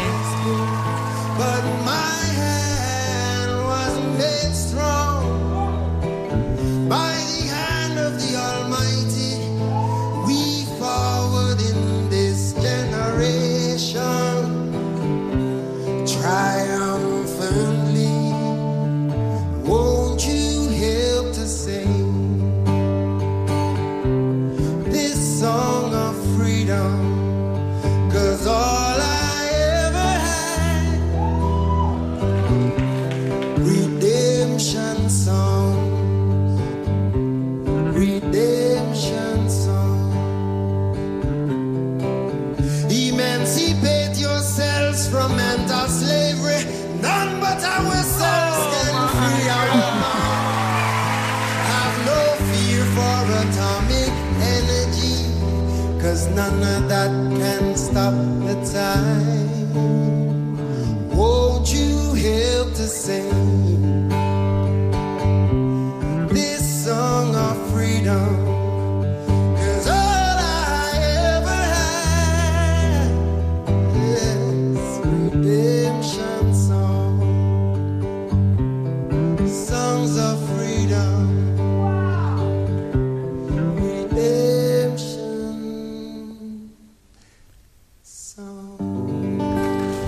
Emocionante, Una ¿eh? canción muy bonita, muy, muy, muy bonita. Y además interpretada de una manera, yo creo que, que Ujú. no altamente correcta, sino casi rozando la perfección. Además, también teniendo ese, e- ese toque jamaicano, ¿no? E- Sí. e- ese deje a la hora de, de cantar. Y la verdad es que ayer Holanda fue una auténtica sensación. De hecho, es eh, uno de los virales más importantes de, de The Voice, pero en todo el mundo. No me Su extraña. nombre es Mitchell Brunings. Eh, a ver, Anotamos, ¿dónde ¿eh? Anotamos porque es ahora? impresionante. Nos vamos a ir A ver, a las antípodas. sor-. Nos vamos, a la- nos vamos a Australia. Nos vamos hasta Australia, Hasta menudo Australia, salto. Muy sí. bien, A venga. The Voice también 2012 Ujú. en Australia. Concretamente es un 15 de abril del Ajá. eh, 2012 cuando aparece una cantante que se llama Caris Eden. Eh, ella tiene 29 años y va a cantar una canción que es una auténtica pasada. La canción es de James Brown y es la canción, yo creo que más ¿eh? conocida de James Brown, que es It's a Man's. World. Qué es bueno. un mundo de, de hombres. Eh, en The Voice, eh, Australia, también son auténticos éxitos de masas. eh, allí en The Voice en- en- también tienen su, su X Factor, su Australia's Got Talent, eh, comandado por supuesto por por Simon Cowell, que normalmente, yo creo que Simon Cowell se recorre todo el mundo haciendo de juez. Eh, primero arranca siempre en Inglaterra, luego Sí. se va a, a Estados Unidos y luego se va hasta Australia. Este hombre debe de tener una fortuna, Es uno de los tíos más ricos del mundo. porque con estos éxitos de todos estos programas. De hecho, eh, ¡Qué barbaridad! ese famoso coche, el Bugatti Veyron, ¿no? Sí. que era en su momento el coche más caro, fue el primero en tenerlo. O sea, te Ya. hablo de, de un tipo... Porque puedo, efectivamente. eh, con cameos en Los Simpson. en- Increíble, en- sí, ¿eh? o sea, es, es un, es un tipo que, que es, ah, pero vamos, eh, hiper conocido Sí. e hiper billonario. Ujú. Te decía que es un 15 de abril del 2012. En ese jurado, por ejemplo, eh, gente conocida, está Sil, el cantante de, de color, eh, Sil, que también va rodando por todo el mundo, eh, porque también ha estado en eh, La Voz en, en Holanda. Y es que hay muchos artistas que van rodando, porque yo a mí me sorprende. Alejandro Sanz lo he visto en La Voz también. Ajá. En, en- en- hay un programa, en, creo que es en México, se llama Yo Soy, que es también de imitaciones, como Sí. el que tenemos aquí en, España, en Antena 3 Ajá. eh, donde está Alejandro Sanz. También he visto a Ana Torroja por, por tierras Bueno, latinoamericanas mira qué bien. haciendo de, de- de juez. Eh, ha estado por ahí pues Cristina Aguilera. En fin, Ujú. eh, un, un auténtico. Claro, les pagan bien, pues oye, no está nada mal. Sí, ¿no? Eh, pero ojo que es un jurado que controla. Sí, sí, sí. Luego están los jurados ya de, de Estados Unidos y, de, y, de, y del Reino Unido. Sí. Aquellos ya son, pues, gente como Tom Jones, Cristina Aguilera. Ah, sí, el nada, una cosita así de andar por casa, claro. Sí, gente que dices, "Ah, estos han vendido, pues nada, cuatro o cinco discos, pero ahí en el, en el. En fin. Vamos a lo que vamos. Venga. Caris Even, Caris eh, Even. 28 años, Ujú. eh, 15 de abril del 2012. La canción es It's a Man Wall de James Brown. This is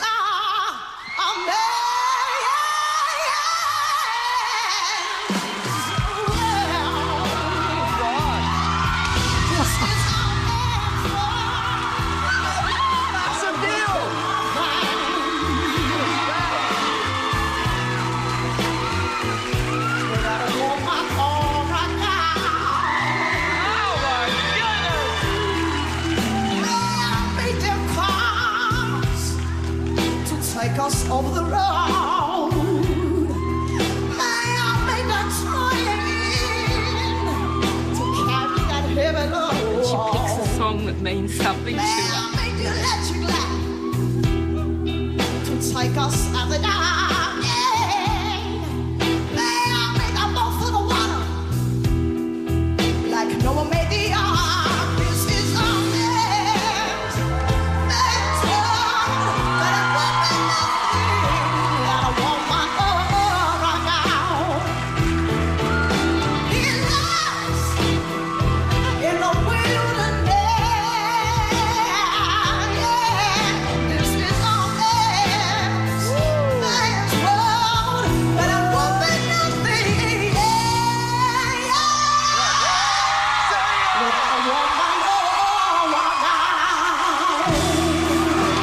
Ya, ¿eh? Es una canción, eh, es una, una intervención de, de- de mujer muy negra, ¿no? Eh, Sí, y una voz eh, muy madura, porque muy esta chica veintitantos tiene, ¿no? Has dicho. Sí, 29 años, eh, muy, muy rota. Increíble. Y cuentan, por supuesto, la historia. porque allí también la cuentan. Y es que eh, se puede entender eh, el por qué elige esa canción y quizá por qué tenga esa voz. Eh, Carice Eden eh, cuenta eh, después eh, de, de hacer esta canción, eh, esta interpretación, que ha sufrido una infancia muy complicada, es, es hija de una madre soltera, con problemas muy graves, familiares también de, de autoestima, y que poco a poco se fue separando de, de su madre.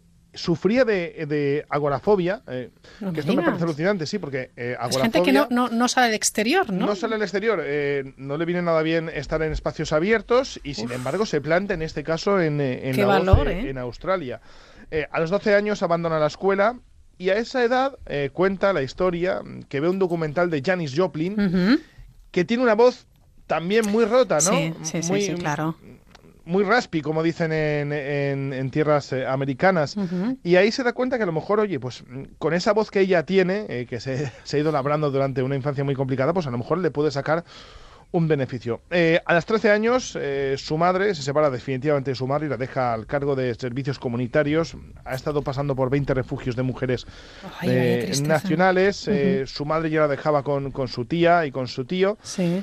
Y cuando pasan unos años, vuelve a contactar con sus tíos. Sus tíos son músicos, eh, tocan la guitarra y le, le enseñan a tocar la guitarra, etcétera, etcétera. Y se da cuenta que, oye, pues, ¿qué va a cantar?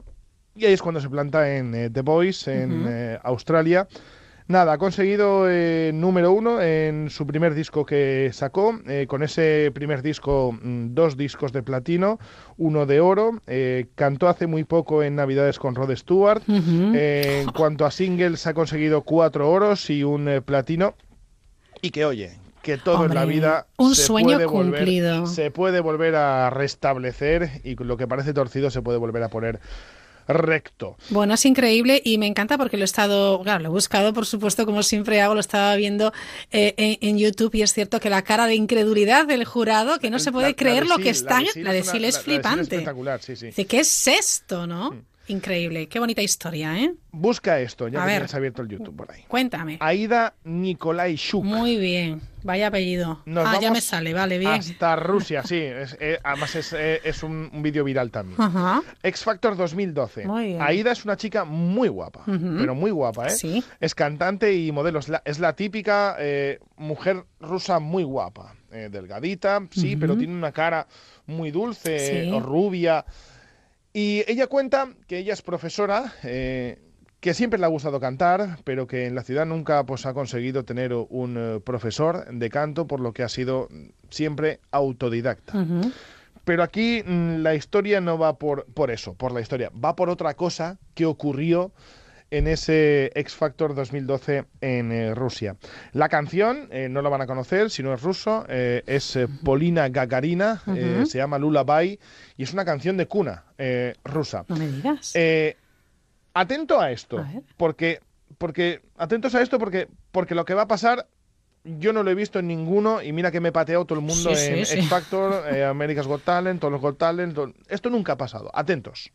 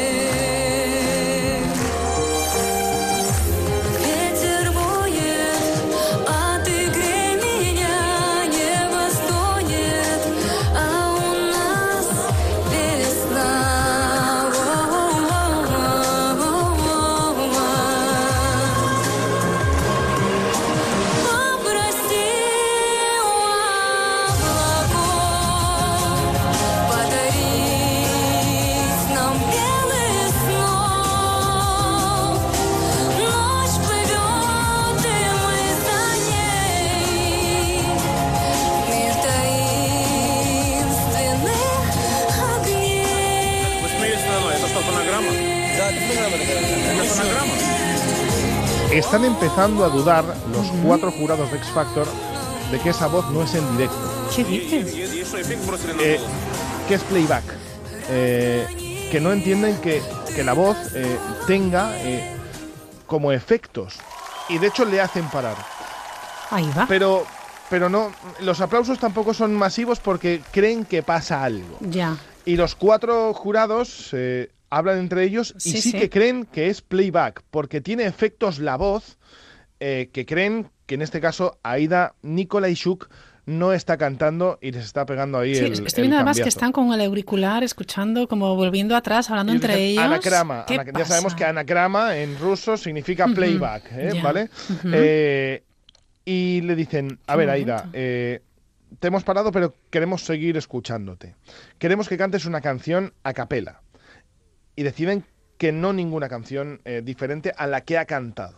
Y le dicen, queremos que cante la misma canción, sí. pero hacerlo a capela porque algo, algo nos falla. Bueno, qué nervios la pobre también te digo, ¿no? Sí, además en ese momento se van a publicidad y luego vuelven. O sea, eh, lo hacen aún más eh, para, para, más nervios, para la gente tensión. y la audiencia.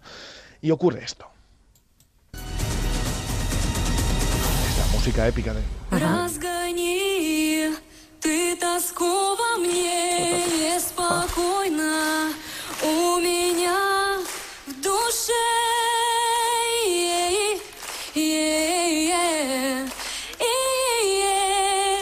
Попроси у облаков подарить нам белый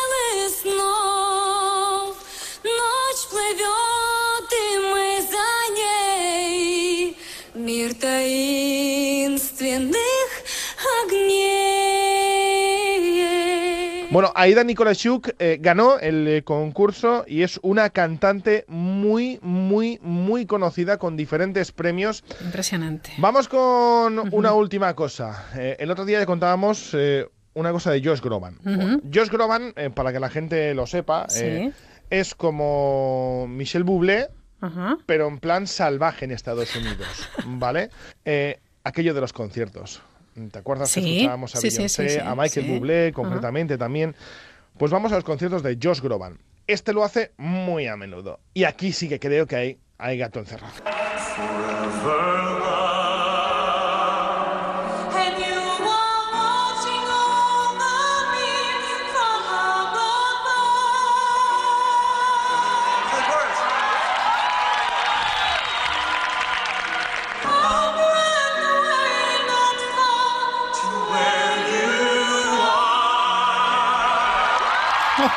Yo no me creo que tú vayas al público, cojas a una chica y. y Mucha, ca- mucha casualidad, Mucha qué voz, Aunque qué sí que, agudo, eh, qué, qué todo. Por lo que he podido em, ver un poquito, Josh Groban sí que hace eh, como una serie de, de- de- de cuartillas, ¿no? Y, y se la Sí. reparte al público y cada uno pues le escribe cosas y creo que a partir de ahí elige eh, a cualquier eh, cantante dentro de, de lo que es el público del concierto que está dando. Pero la voz es una auténtica salvajada. Pero es que además, te repito, tiene diferentes conciertos y a cada cual que saca le podría quitar el puesto en el concierto sin ningún tipo de problemas porque hay gente, de verdad, yo no sé dónde saca la gente esa voz. Pues no, a ti y a mí no nos pasa esto. Bueno, a mí me pasa un poco, pero no tanto. o sea. Fantástico, Jordi. La verdad es que nos de- no dejas de, de sorprendernos. Eh, es verdaderamente impresionante, como siempre, eh, bueno, pues eh, decimos, la cantidad de talento que hay por ahí y gente que busca su sueño y que a veces, oye, pues se cumple, ¿verdad? Se cumplen, sí, sí. Y Además, tanto. habíamos, visto alguno que, que- que ha cumplido su sueño, a pesar de que todo, todo en esta Sí. vida parecía que se le iba torciendo. Y, por Justo, ejemplo, justo. Pues eh, volvió a recobrar esa vitalidad a través de, de canciones, a través de la música. Y en este caso, pues aquí lo contamos, en- buscando Fantástico. talentos por todo el mundo y encontrándolos. Bueno, el próximo viernes más. ¿Te parece, Jordi? Por supuesto, querida Raquel. Venga, un beso. Un beso a todos, adiós. adiós.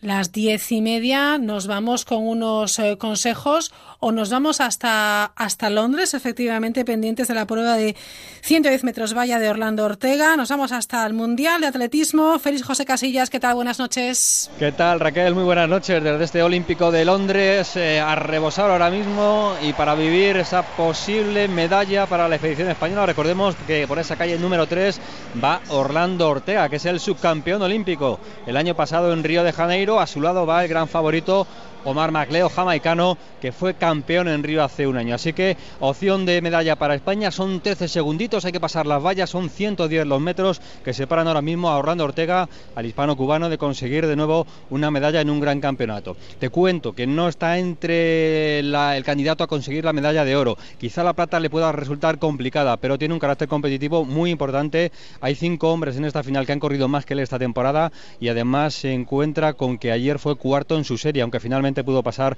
a esta final. Así que en la calle número 3, la esperanza española, vamos a ver si tiene opciones con Subenkov, el ruso, con Marleo, que el jamaicano, con el húngaro Bali, con Darien, el francés, con Brad Wade, jamaicano, con Parchment, el de atleta de Barbados, y también con Merritt, el americano. Así que ahí está la salida. De momento Ortega no está entre los favoritos, no está por delante, está bastante lejos de Subenkov, bastante lejos de MacLeod. De momento va sexto en esta final, va a quedar fuera de las medallas, está remontando al final. Vamos a ver si puede luchar. No, no, no, no, no. Gana el jamaicano MacLeod y nos hemos quedado Raquel sin medalla porque Orlando Ortega ha podido ser sexto. Ha sido una llegada muy, muy apretada, pero el primero está bastante claro. Enseguida van a salir los tiempos. La victoria es para Macleo, que es el campeón olímpico que repite aquí en Londres un año después. La segunda plaza para Subenkov, el atleta ruso que corre bajo esa bandera neutral, porque recordemos que los rusos están sancionados por el comité, por la Federación Internacional, no pueden participar como país. El húngaro Valle ha sido tercero y finalmente Orlando Ortega están saliendo los puestos, no ha sido cuarto, el francés Darien, el quinto Merritt, el sexto Brad Wade, así que séptimo, séptimo. ¿eh? Séptimo, bueno. Séptima plaza para Orlando Ortega con una marca de 13.37, así que un poquito lejos de sus posibilidades, así que séptimo finalmente, nos hemos quedado sin medalla, Raquel. Bueno, pues nada, Feliz José, que seguimos muy pendientes de todo lo que sucede en Londres, en directo, por supuesto, cuando nos pides paso. Muchísimas gracias, un abrazo, compañero. Un abrazo, Raquel, adiós. Bueno, pues ya ven ustedes, eh, séptima plaza para Orlando Ortega, en esos eh, 110 metros valla desde Londres, el Mundial de Atletismo. Buenas noches. En el sorteo del cupón diario celebrado hoy, el número premiado ha sido Ha sido el 16.277 16277. Asimismo, el número de serie correspondiente a la paga, premiado con 3.000 euros al mes durante 25 años, ha sido Para 45045. Mañana, como cada día, habrá un vendedor muy cerca de ti repartiendo ilusión. Buenas noches. Y recuerda, con los sorteos de la 11, la ilusión se cumple.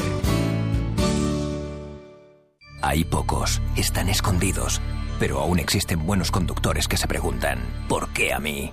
Si te han subido el precio del seguro de tu coche o moto, vente a la mutua. Y sea cual sea, te lo bajamos. Llama al 902-555-485. 902-555-485. Vamos, vente a la mutua. Condiciones en mutua.es. Cuando buscas aparcamiento a la sombra en un día de calor, eso no solo lo haces por ti, ¿verdad? Tu coche y tú, tú y tu coche. Os merecéis la revisión oficial Midas, con hasta un 30% de ahorro con respecto al fabricante para todas las marcas y modelos, y con coche de cortesía gratis, de verdad. Consulta precio de la revisión en midas.es. Si escuchas Onda Cero a través de la aplicación y quieres estar siempre bien informado, no te olvides de activar en tu dispositivo las notificaciones de la app de Onda Cero. Así podrás recibir las alertas informativas y estar informado al instante de todo lo que ocurre. Onda Cero mejora su aplicación para que siempre estés bien informado. Te mereces esta radio. Onda Cero, tu radio. F10 de Angel Driver, el mejor avisador de radares, el más rápido, el correcaminos. Véalo en... Oye, amor, he llamado a Securitas Direct para que nos pongan esta tarde una alarma. ¿Y eso? Pues porque acuérdate del año pasado cuando robaron a varios vecinos mientras estábamos de vacaciones y nosotros sin saber si también nos habían robado. Este verano quiero unas vacaciones tranquilitas. Este verano protege tu hogar con la alarma de Securitas Direct con detección anticipada. Llama ahora al 945 45 45 o calcula online en securitasdirect.es.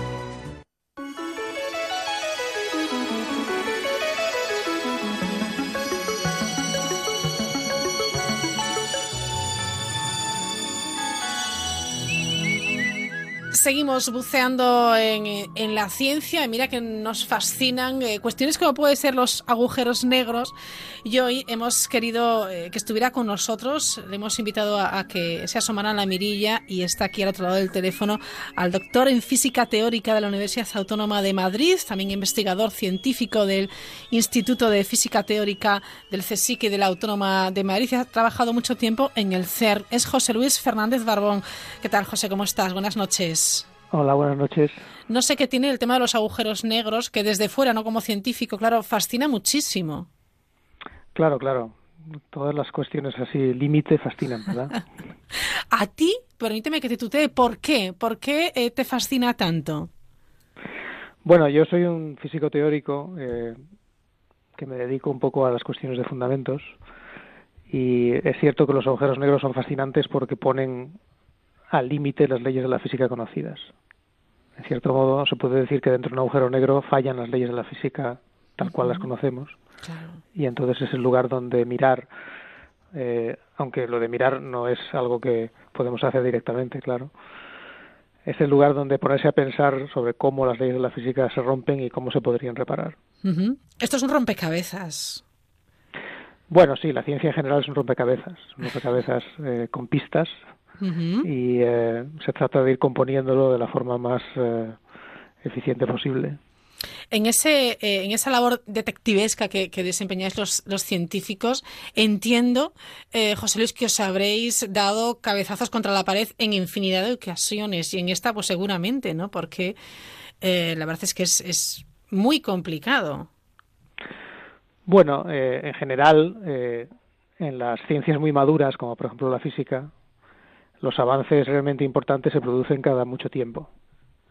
Eh, es muy difícil encontrar eh, situaciones en las que se produzcan avances de carácter fundamental eh, cada poco tiempo. Eso ocurre, pues, ocurrió a, a principios del siglo, del siglo XX y eh, desde entonces pues eh, el progreso ha sido digamos más lento aunque lo que ha progresado mucho ha sido la capacidad nuestra de comprobar muchas de estas ideas Claro.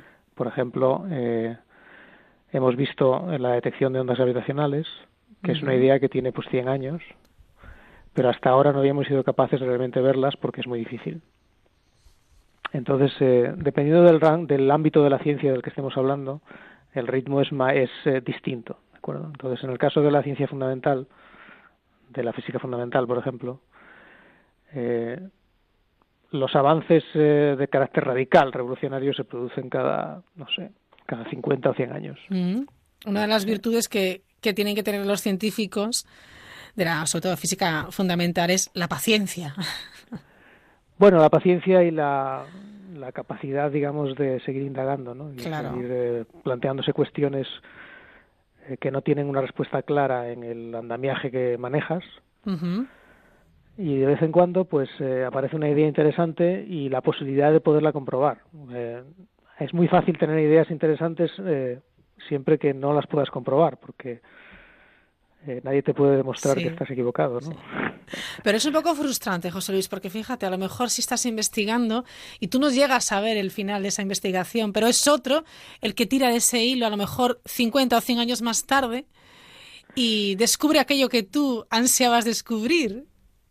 Sí, en cierto modo es así, pero eh, en cierto modo también. Bueno, tan frustrante como parte- fascinante, oye. Formamos parte de una especie de gran empresa eh, que es como construir un edificio eh, en el que el ritmo de construcción pues eh, abarca milenios, ¿no? Entonces empezaron los griegos y aquí estamos nosotros construyendo pisos desde entonces y en cierto modo pues somos parte del mismo del mismo grupo de, de capataces, ¿no? Eh, es así, ciertamente. También es verdad que el progreso en física de física teórica está muy muy limitado por la consistencia, es decir, eh, la mayor parte de las ideas que se te ocurren son se puede demostrar más o menos rápidamente que no funcionan, Vaya. porque estarían en contradicción con lo que ya sabes, con lo que ya tienes comprobado. Tener una idea nueva que no sea inconsistente con lo que ya conoces es muy difícil. Normalmente cada vez que eso ocurre eh, las tomamos muy en serio. Así es lo que eso es lo que le pasó a Einstein en cierto modo. ¿no? Einstein tuvo una serie de ideas nuevas que todo el mundo se tomó muy en serio porque eh, eran consistentes a pesar de ser distintas de lo anterior. E incluso antes de que hubiera evidencia experimental de las ideas de Einstein, la gente se lo tomaba muy en serio. Porque no es fácil encontrar un andamiaje conceptual nuevo, que sea radicalmente nuevo y que eh, no esté en contradicción con el andamiaje previo. Eh, esa es la un poco la prueba del algodón de las ideas eh, revolucionarias. Vamos por partes, que hay muchas cosas que explicar y yo quiero que los oyentes lo entiendan, porque a veces nos metemos en, en eh, bueno, términos complejos Sí. y, y no somos capaces de, de transmitirle al oyente de lo que estamos hablando. ¿Cómo definiríamos agujero negro? ¿Existe o no existe? ¿Es visible? ¿Es oscuro? ¿Es invisible? ¿Qué son? Bueno, los agujeros negros son lugares donde la gravedad es muy fuerte y eh, es tan fuerte que el, el espacio está tan deformado que se rompe. Eh, una de las ideas fundamentales de Einstein de hace 100 años es que la gravedad eh, deforma el espacio. Sí. Es como si fuera elástico, ¿no? Y entonces en los agujeros negros esa deformación llega al punto de ruptura. Eh, lo que pasa es que la manera en la que funciona la, la gravedad, que es una fuerza atractiva, hace que eh, cerca de la zona de ruptura se forme una especie de región en la que de la que no puede salir. Es como una especie de embudo. Y eso hace que eh, si lo ves desde fuera se vea negro, porque la, la luz no puede salir, ni la luz ni nada. Así que es como una especie de bola negra y en el interior hay como una especie de catarata de espacio, es decir, un abismo en el que el espacio se rompe. No sabemos muy bien cómo se rompe, eh, pero lo que vemos desde fuera es una esfera negra de la que no puede salir. ¿Cómo lo vemos? Pues eh, los agujeros negros se ven, primero, existen ahí fuera, sí, existen ahí fuera. Eh, Bien. la, la evidencia eh, es aplastante a día de hoy, lo lleva siendo desde hace décadas, Sí. pero en cierto modo podemos decir que sabemos que existen ya de forma prácticamente definitiva porque los hemos oído colisionar con las ondas gravitacionales. Ujú. Y eh, antes de eso, pues habíamos teníamos mucha evidencia indirecta de eh, que los agujeros negros existían, no porque los pudiéramos ver directamente, sino porque los veíamos veíamos sus salpicaduras a la hora de comer. Cuando los agujeros negros comen material, lo hacen de forma bastante voraz, es como el monstruo de las galletas, ¿no? Se tragan el material, son pequeñitos, y se tragan a lo mejor mucho material, Sí. y entonces eh, lo hacen a borbotones, ¿Pero tragan material físico o solo tragan gases? ¿O solo roban gases? Bueno, normalmente eh, los agujeros negros tragan gas, pero eso es porque en las inmediaciones de un agujero negro la fuerza de gravitación es tan fuerte que cualquier objeto sólido se descompone. Ajá, vale. Entonces, digamos que primero se trituran todo y luego se lo comen en, en papilla. ¿no? Eh, si el agujero negro es muy grande, Sí. entonces sí que se puede comer un planeta entero eh, sin descomponerlo. Cuando el agujero negro es muy grande, Vale. eh, entonces las, las fuerzas de marea que se llaman, que son como las diferencias entre la gravedad en un punto y otro, Son más pequeñas y entonces se tragan las cosas enteras. Claro, porque hay distintos tipos de agujeros negros según el tamaño, ¿no? Sí, sí, los hay de varios tamaños. Los hay, los más pequeños típicamente son como miden kilómetros, Sí. mejor 10 kilómetros, 20. Y los más grandes eh, pueden medir tanto como el sistema solar. Es decir, tienen un tamaño que es del orden de miles de millones de kilómetros. José Luis, ¿nos podría tragar un agujero negro al planeta Tierra? Bueno, sí, sí, sí. Por poder. Si nos topáramos con uno, sí. Es muy improbable. Pero suena terrible. Suena, oh, Pero claro, bueno, suena muy a ciencia ficción. Los sitios donde están eh, Pero los más gordos sí. eh, es en el centro de las galaxias. En el centro de nuestra galaxia hay uno, por ejemplo, que mide eh, unos 12 millones de kilómetros de, Qué barbaridad. de tamaño. O sea que si tú vas por ahí, si te encuentras en el centro de la galaxia, tienes que maniobrar con tu nave porque si no te puedes eh, te puedes caer, ¿no? Ujú. Es grande. Es, es casi como la órbita de Mercurio. Eh, así que sí, eh, en principio los agujeros negros son peligrosos. Sí. Lo que pasa es que eh, la mayor parte del espacio está vacío y es improbable que te topes con uno así por la cara. ¿no? Ondas gravitacionales, José Luis. Este descubrimiento, eh, yo creo que, hombre, es, es- es, mm, marca un momento eh, eh, en la historia de la ciencia brutal, ¿no? Particularmente cuando mm, anuncian el, el- el descubrimiento de las ondas gravitacionales, que lo, bueno, lo dice la comunidad científica. ¿A ti qué te pasó por dentro? ¿Qué te sugirió? Bueno, a mí la verdad es que las ondas gravitacionales se sabía que existían. Claro, tú decías, ya, yo ya lo sabía que estaban ahí, ¿no? Sí, se sabía que existían. De hecho, ya ha habido un premio Nobel a dos eh, físicos eh, Sí. en los años 90, que en el, en el fondo era por la por la demostración de la existencia de ondas gravitacionales indirecta. Eh, lo que pasa es que con esto eh, lo que es realmente increíble es que hayan logrado verlas directamente, porque el esfuerzo de carácter tecnológico necesario es increíble, es muy difícil de detectar. Y han logrado eh, hacer funcionar estos detectores, en cierto modo, contra el pronóstico de mucha gente que creía que iba a ser imposible. O sea que es una especie de demostración de la capacidad humana para alcanzar eh, metas que pueden parecer increíbles. Y luego, eh, al hecho, o sea, por el hecho de haberlas directamente, de tener un observatorio, digamos, un, un aparato que las detecta aquí en Tierra, eh, eso lo que significa es que podemos ver el universo ahora de otra forma, podemos verlo en ondas gravitacionales. Hasta ahora solo habíamos visto el universo básicamente en luz, Claro. en ondas electromagnéticas, ¿no? De diferentes frecuencias.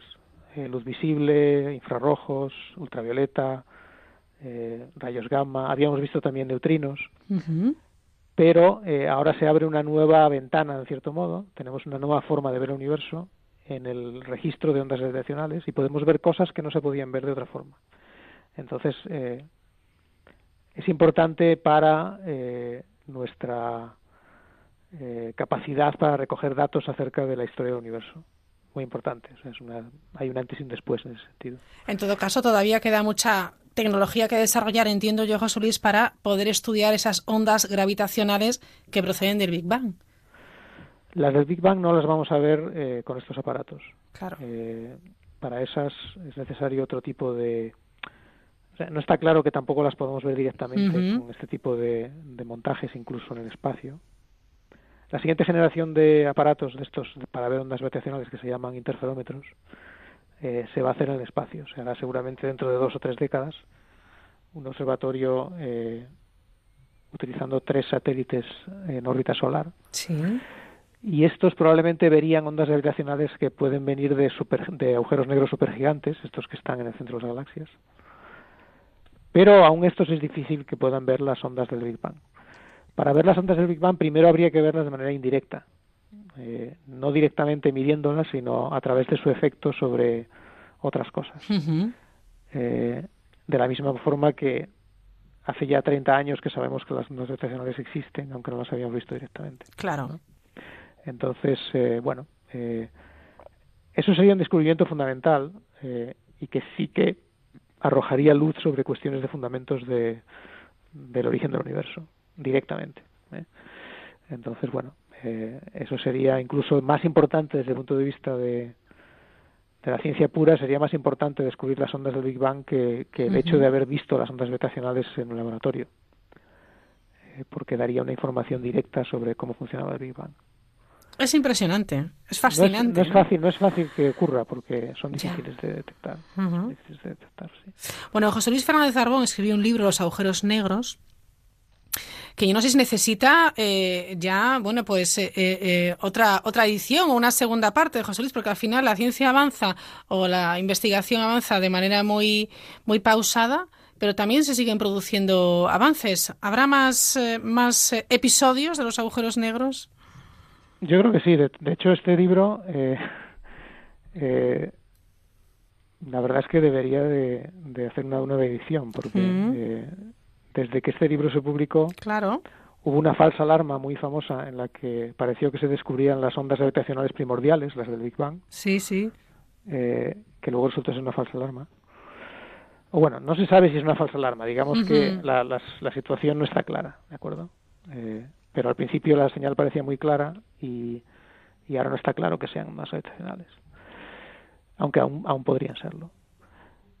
Luego se han descubierto las ondas gravitacionales, entonces en el libro eh, hago comentarios acerca de las cosas que podrían ocurrir en el futuro cercano, lo menciono, pero claro, eh, hay una gran diferencia entre decir voluntariosamente que las cosas podrían ocurrir y que realmente ocurran. Eh, en el futuro, pues no sé. Eh, yo creo que eh, lo que habrá será eh, una, un flujo constante de detecciones de ondas gravitacionales, de agujeros negros de diferentes tipos eh, a lo largo del tiempo, en las próximas décadas, a medida que los aparatos mejoren, se construyan nuevos observatorios de ondas gravitacionales, etcétera. Y eh, sobre otras cuestiones, pues también depende mucho de eh, qué pase en los aceleradores de partículas, como el, el acelerador de partículas de Ginebra. Claro. Si hay descubrimientos acerca de la materia oscura o no. Eh, hay una serie de cuestiones, digamos, de carácter fundamental que, que están ahí eh, a punto de caramelo, digamos, y sobre las que podría haber descubrimientos en los próximos años. Nunca se sabe si va a ocurrir o no, pero eh, uno de ellos es, por ejemplo, la naturaleza de la materia oscura, que es un, problema, digamos, o un misterio eh, acuciante. La naturaleza de la materia oscura. Sí.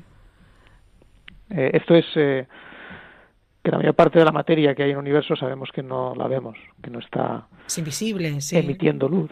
¿no? Sí. Entonces eh, hay como cinco veces más material por ahí. ¿Es la que detectamos, por ejemplo, observando el movimiento de las estrellas? Más bien el movimiento, sí, el movimiento de la parte exterior de las galaxias Ujú. Gira más rápido de lo que debería girar. Es como si hubiera más material dentro del que vemos. Ya. Y luego también las galaxias entre sí eh, parece que se atraen con más fuerza de la que revelan eh, su, su parte visible. ¿no? Ajá. Entonces vemos que la hay como más material por ahí eh, del que del que podemos eh, digamos contar contando eh, radiación. Claro, todavía queda mucho por descubrir, ¿eh? ¿Qué habrá ahí fuera y cómo se comportará y por qué, no? Y no sabemos muy bien eh, cuál es su naturaleza, de hecho no sabemos para nada cuál es su naturaleza. Y entonces, pues eh, eso es un punto fundamental acerca de nuestra comprensión de, sobre todo de las partículas elementales, etcétera. Mucho tiempo trabajando en esa, bueno, en la plantilla de la división de física teórica del CERN. ¿Cómo fue esa, esa experiencia, José Luis? Bueno, está muy bien porque el CERN es como una especie de eh, institución ideal para la investigación, ¿no? Es completamente internacional. Eh, es un sitio grande en el que hay científicos no solo europeos, sino de todo el mundo. Claro. Y es una especie de modelo de lo que debe ser pues una colaboración internacional. Eh, es un sitio en el que incluso países que sobre el papel no son eh, demasiado amigos políticamente trabajan juntos. Sea que eh, ya cuando el CERN se fundó, se fundó sobre las cenizas de la Segunda Guerra Mundial, como una forma de lanzar de nuevo la ciencia europea después de la debacle de la Guerra Mundial. Y siempre fue un éxito desde el primer día. Desde el primer día el CERN fue una especie de institución ideal en este sentido. ¿no? Eh, es como una especie de pionero de lo que fue luego pues la Unión Europea. Y eh, sí, es un, es un lugar estimulante, la verdad. Desde luego, cuando todo el mundo co- colabora y pone los medios que tienen eh, a su disposición al alcance de todos, se progresa muy, eh, eh, o sea, muy no, pero más rápido, obviamente, si se comparten esos conocimientos, el trabajar en equipo, siempre es un, es un plus, ¿no? No sé si, si a veces deberíamos tomar ejemplo Sí, también. sí, en además, además es un ejemplo de colaboración que, que es un ejemplo, digamos, para otros ámbitos de la sociedad. ¿no? Exacto. Deberíamos tomar buena nota. Bueno, José Luis Fernández Darbón, es tan interesante hablar de agujeros negros, la materia oscura, etcétera. Sigue sonando a ciencia ficción. La verdad es que cuando escuchamos estos términos parece que estamos en, una película, pero hay tanto que, investigar y que, y que descubrir todo con, con mucha bueno, pues mucho tiempo, mucha paciencia, mucho, mucho rigor y medios, que hacen falta muchos medios, ¿no? Sí, bueno, eh, Claro. suena a ciencia ficción, pero es una, digamos que revela la potencia de la, de la mente humana, ¿no? Ujú, de lo que somos capaces de hacer. Eh, así que eh, es cierto que necesita medios, es cierto también que es un lujo que las sociedades modernas pueden hacer esto. Solo los, digamos, las sociedades suficientemente evolucionadas pueden hacer esto. Eh, pero eh, es un testimonio de, digamos, lo mejor de la naturaleza humana, el ser capaces de mirar al universo y descubrir nuestro lugar en él, solo por el placer de descubrirlo. ¿no? Es curioso cómo también el tiempo hace encajar las piezas y lo que antes era teorías o las teorías, por ejemplo, de Einstein, que van después a lo largo de, de las investigaciones y muchos años, pues encajando ese rompecabezas, ese puzzle del que hablábamos al inicio, ¿no? Sí, siempre funciona así. Eh, normalmente las ideas van primero, o al menos las ideas muy fundamentales, Sí. y luego pues se van consolidando eh, las correctas y se, va- se van formando pues estas grandes eh, visiones globales del mundo, ¿no? Eh, a veces también hay sorpresas y a veces los experimentos dan lugar a sorpresas eh, inesperadas.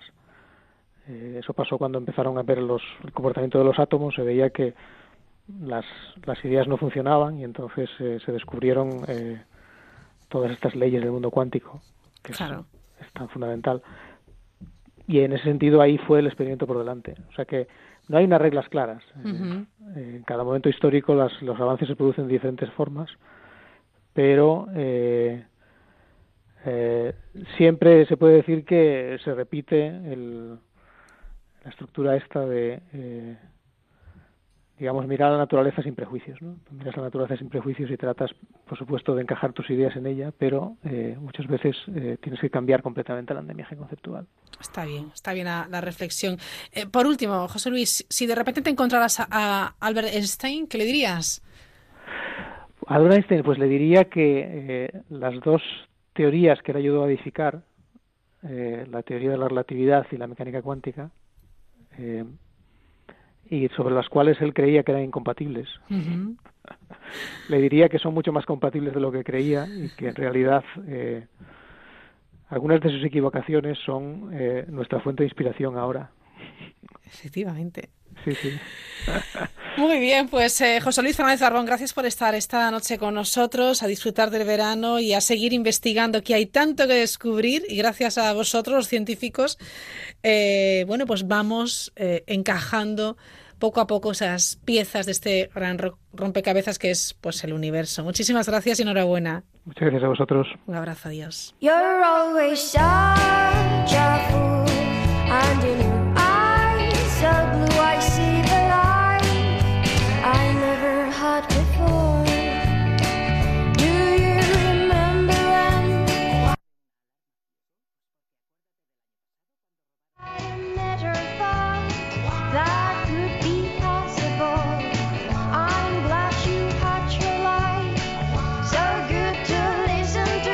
Pues así llegamos a- al final. Bueno, la radio continúa, por supuesto, ya saben, ahora con María Hernández con la brújula, las noticias, eh, el deporte.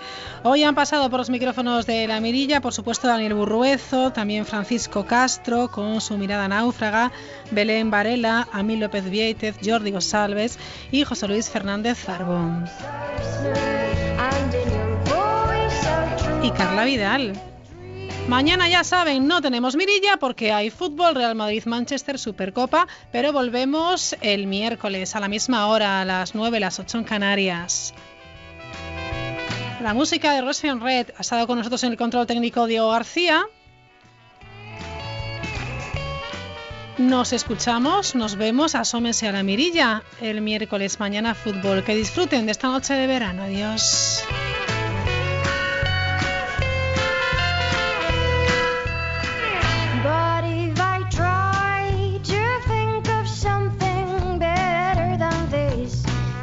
Comes down and reminds the luck we live.